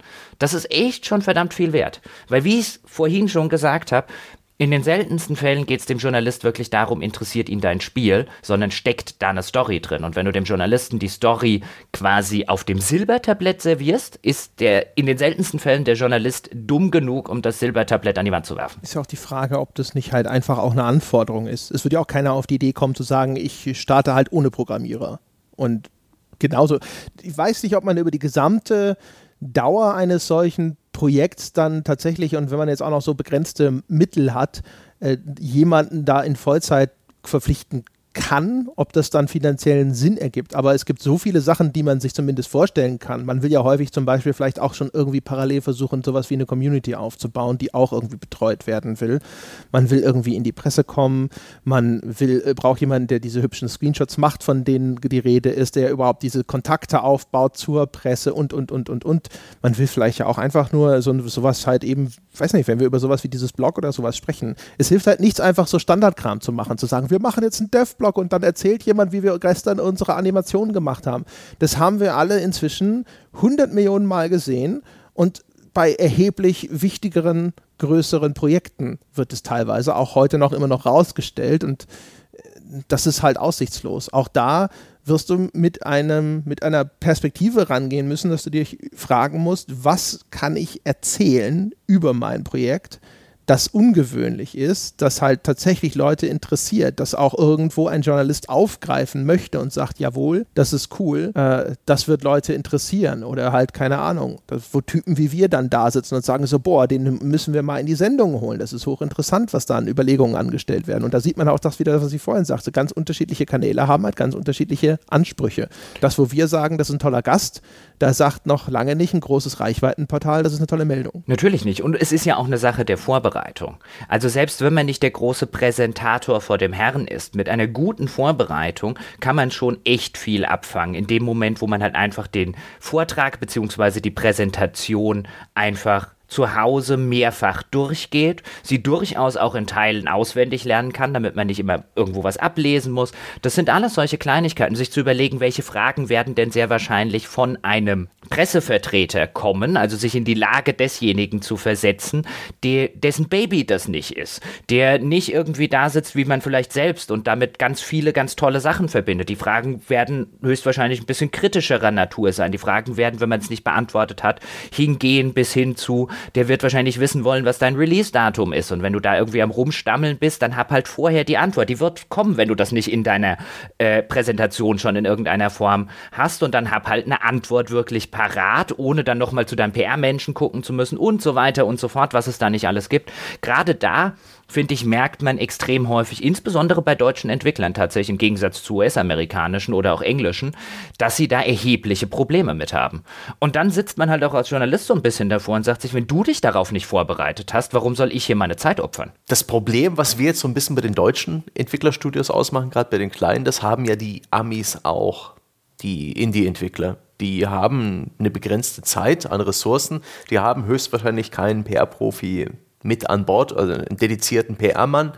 Die, welche Optionen haben denn solche Leute? Oftmals scheint es ja der, der, der Königsweg zu sein, dann doch einen Publishing-Partner zu finden. Vielleicht nicht gerade den klassischen Publisher, der gleich die Markenrechte mitkauft und äh, mit irgendwelchen Knebelverträgen kommt, sondern einer, der einen gewissen Anteil der Gewinne kassiert und sich dafür um gewisse Aspekte des Spiels kümmert, eben PR und äh, Marketing und solche Sachen. Ist das, ist das, ist, haltet ihr das für eine gute Idee? Ist, äh, endet das nicht dann doch wieder in unzähligen, überflüssigen ähm, Pressemitteilungen und in, in, halbherzigen Versuchen der, der Kontaktanbahnung und der Preview-Verhandlung? Äh, ja, der Publisher, im Gegensatz jetzt vielleicht zu einer Agentur, die ein bisschen anders funktioniert, der Publisher hat ja ein sehr gesteigertes Eigeninteresse, dass dein Spiel gekauft wird weil auch damit verdient der sein Geld bei einem klassischen Publisher-Modell. Dem Publisher hilft es ja nichts, relativ viel in dein Spiel zu investieren und dann eine schlechte PR-Arbeit mhm. zu machen und dir nachher sagen zu können, aber ich habe doch 27 Pressemitteilungen verschickt. Wie das vielleicht eine schlechte PR-Agentur machen kann, die dann trotzdem das Ganze rechtfertigt und vielleicht der Entwickler sich gar nicht mal so sonderlich damit auskennt, haben die jetzt einen guten Job gemacht oder nicht und das gar nicht sonderlich beurteilen kann.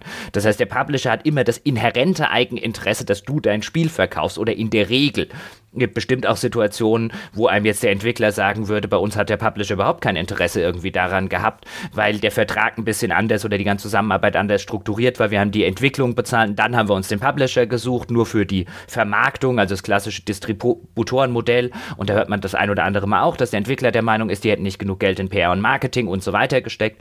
Aber so in dem klassischen System, da hast du Geld für die Entwicklung, wir finanzieren die Entwicklung zu einem erheblichen Teil mit und dafür kümmern wir uns um das andere. Da hast du wenigstens quasi dieses strukturelle, die strukturelle Vorhandensein des finanziellen Eigeninteresses des Publishers.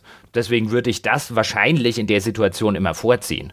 Die Frage ist, hat eine PR-Agentur ein Eigeninteresse daran, dass dein Spiel erfolgreich ist? ist? Jetzt könnte man sagen, ja, insofern, dass sie dich ja als Kunden behalten wollen, aber dann geht das Ganze wieder über so einen Umweg und dann ist es nicht so ein unmittelbares, inhärentes Interesse. Und nach meiner Erfahrung, je unmittelbarer das finanzielle Interesse, desto größer das Commitment. Hm. Ich weiß gar nicht, ob es da wirklich eine, so eine ganz klare Lösung gibt. Bei den Publishern würde ich halt immer sagen, wenn, du, wenn wir wirklich über so kleine Studios reden, dann natürlich müsste es halt einfach idealerweise ein etwas kleinerer Publisher sein, wo dein Spiel jetzt nicht wirklich auf der Prioritätenliste ganz, ganz unten steht äh, und das dann halt der, der überlastete Manager von großem Titel XY in seiner Kaffeepause nochmal schnell mit erledigen muss. Ansonsten, in einer idealen Blumenwiesenwelt könnte ich mir halt auch vorstellen, es gibt ja inzwischen so einzelne oder äh, einzelne PR-Berater, die nur relativ wenige Titel betreuen und sich dann da vielleicht auch intensiver drum kümmern.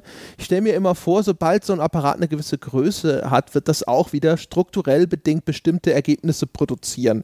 Ich kann mir vorstellen, dass halt, wenn du, äh, wenn du eine Agentur bist und du bist sehr günstig, dann wo kommt denn die Kohle her? Hast auch noch viele Mitarbeiter. Das heißt, du brauchst ganz viele Titel. Und wie kannst du mit äh, möglichst wenig Leuten ganz viele Titel betreuen? Du machst halt möglichst wenige, wenig Zeit pro Titel. Heißt also standardisieren, ja, und dann halt eben schnell, okay, Pressemitteilung zu neuen Feature und so weiter. Also das ist, glaube ich, das, wo es heikel ist. Deswegen glaube ich, ich weiß nicht, wie identifizierbar das ist und wie viele davon wirklich existieren, aber halt so eher kleine oder Einzelkämpfer, ja, die sich auf dein Ding konzentrieren können. Ich stelle mir immer vor, dass das wahrscheinlich noch am sinnvollsten sein könnte oder halt ein kleinerer Publisher, wo halt selbst dein kleiner Titel nicht komplett egal ist, wie der dann hinterher performt. Ich glaube halt, also ganz ehrlich, also wenn ich es brutal sagen sollte, dann würde ich in der heutigen Zeit, so wie wir uns jetzt bewegen und mit diesen ganzen Hintergründen, diese ganze Release-Schwemme bei Steam, mittlerweile geht es ja auch durchaus in den Konsolen-Networks so, wobei es nochmal schwieriger ist, seine Spiele bei den, den Konsolenherstellern unterzubringen und so weiter und so fort, wenn da noch physische Kosten am Ende dazukommen.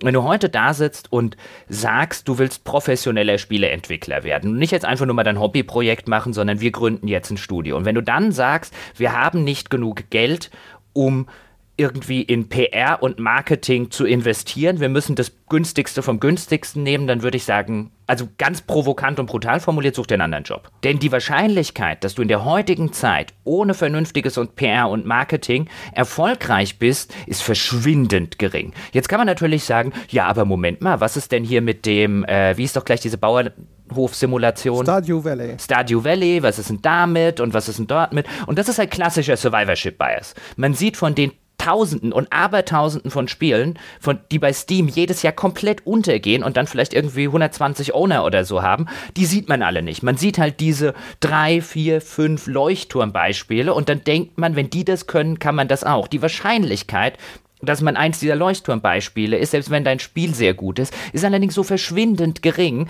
dass du wieder an dem gleichen Punkt bist, wie André vorher gesagt hat, da gehst lieber ins Casino und wettest deine 50.000 Euro Startkapital auf Rot. Denn die Wahrscheinlichkeit, dass du mehr machst, ist erheblich höher. Das ist halt ein schlechtes Businessmodell.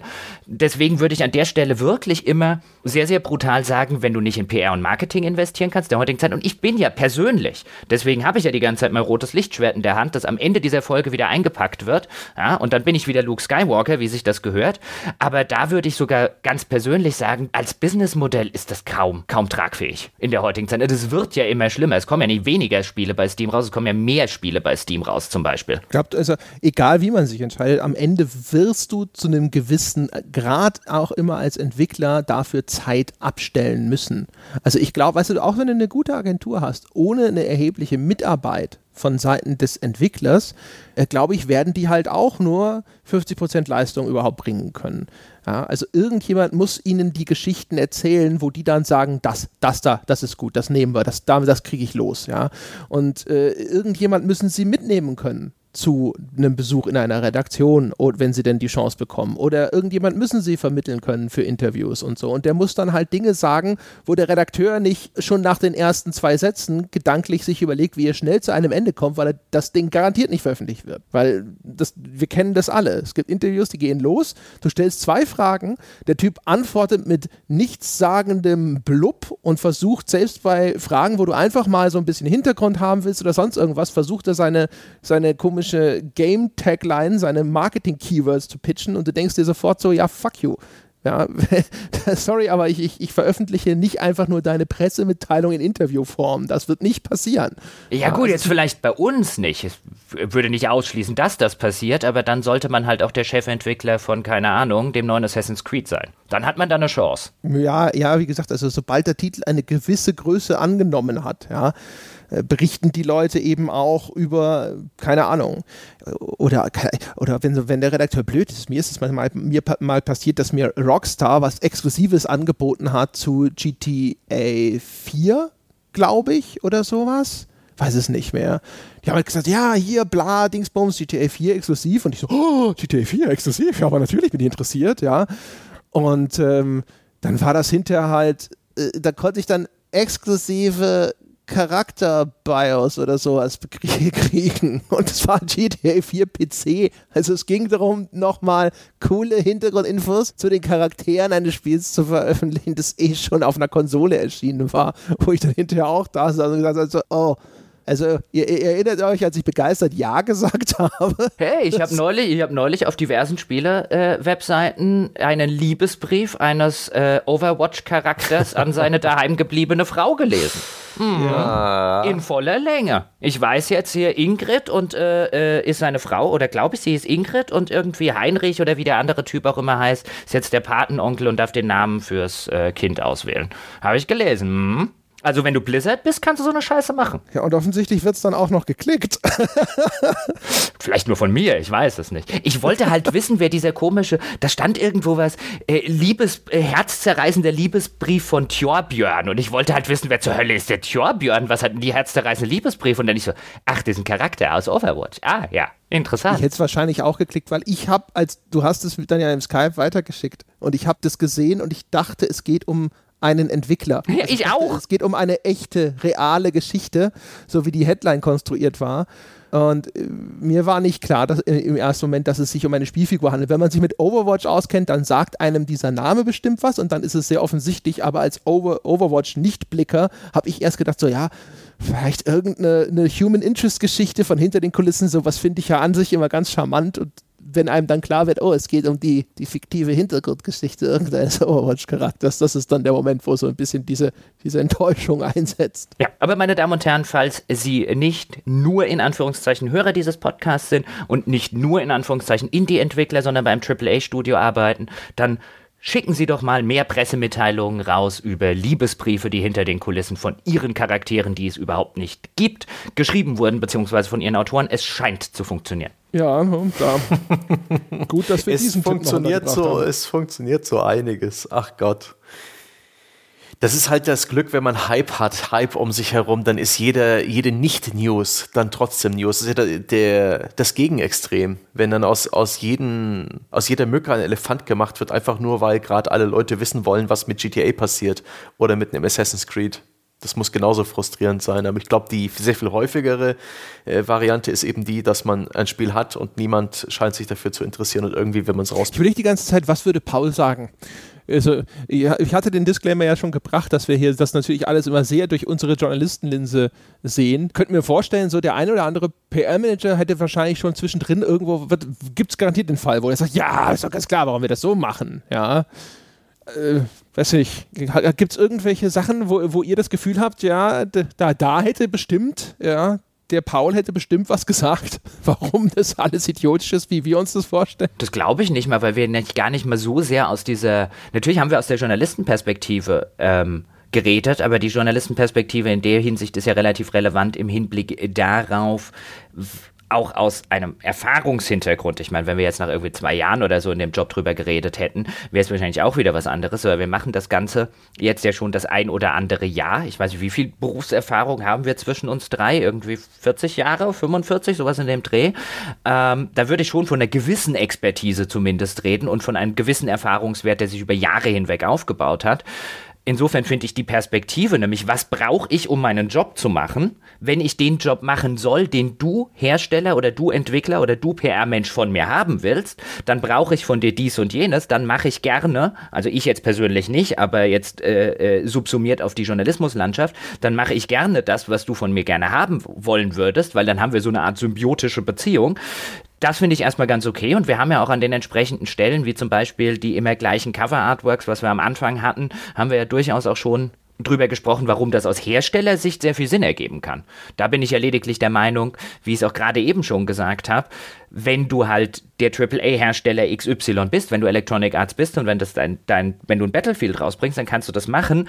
Wenn du ein Elex bist, ich glaube, ein Elex hätte profitiert davon, wenn es zwei oder drei weitere gute Artworks gehabt hätte, die dann eben in der Presse Verwendung gefunden hätten, einfach um den Abwechslungsreichtum herauszustellen. Ich meine, sowas wie Artworks, sowas wie Screenshots. Da sitzt der Otto-Normalkonsument, sitzt ja nicht davor und analysiert das und sagt sich jetzt, hm, den Screenshot finde ich gut, weil, weil, weil, weil, weil. Oder das Artwork, das zeigt ja relativ viel da und da und da. Ich meine, das gibt es ja in der Nische selbstverständlich, aber in der überwiegenden Mehrzahl nimmst du das einfach auf einer eher unbewussten Ebene. Sieht das cool aus, gefällt mir das auf eine ästhetische Art und Weise wahr. Und da glaube ich schon, wenn du nicht ein sehr, sehr großes Spiel bist und eine sehr, sehr große Franchise, mit dem der Spieler sowieso schon sehr, sehr viele Erinnerungen, Bilder und so weiter verbindet, sondern insbesondere wenn du was Neues aufstellst, dann hilft es schon, abwechslungsreiche Assets zu haben, um einfach bei dem Spieler oder bei dem Konsumenten da draußen das Bewusstsein zu schaffen, du hast ein abwechslungsreiches Spiel. Das sieht nicht alles gleich aus. Das sind halt solche Punkte, wo ich durchaus nicht der Meinung wäre, dass Paul dem widersprechen würde, aber ich äh, bin ja angeblich auch arrogant. Das mit Elex ist, ist halt auch so ein Ding. Also Piranha Bytes, das ist ein Studio mit so viel Geschichte inzwischen und die machen seit Jahren Open World Rollenspiele aus Deutschland es muss tonnenweise Geschichten geben von Piranha Bytes, die die erzählen können. Interessante Perspektiven, die die anbieten können, über die, wie man das, wie sie es überhaupt geschafft haben, dass es sie noch gibt, ja. Äh, bis hin zu sonst was. Also diese ganze Gothic 3, äh, wie ist das, was ist alles schiefgelaufen, Nummer, die haben sie echt durchgenudelt und sowas. Da haben, hängt, hängt denen bestimmt auch zum Hals raus, darüber zu sprechen. Aber mein Gott, ja, äh, wieso ist das nicht viel mehr im Vordergrund? Ja? Wieso sehe ich diese Menschen nicht ständig auch irgendwo, wie sie zu irgendwelchen aktuellen interessanten Themen etwas sagen? Ich vermute, sie wollen nicht und sie kommen auch so klar, das haben sie ja bewiesen, aber ich habe das Gefühl, also zum Beispiel da, das muss eine, eine Schatztruhe sein an interessanten Geschichten über all diese Jahrzehnte hinweg. Also und dass sowas nicht geborgen wird, die könnten ja auch an, einfach nochmal ein völlig anderes Standing haben. Nicht, dass sie es jetzt, dass, es, dass, es, dass sie schlecht dastehen oder sonst was, aber die könnten sozusagen so viel mehr äh, im Vordergrund stehen. Also das so, das verstehe ich alles nicht. Also das macht ja an der hin, an der Stelle würde ich auch sagen, das ist cleverer.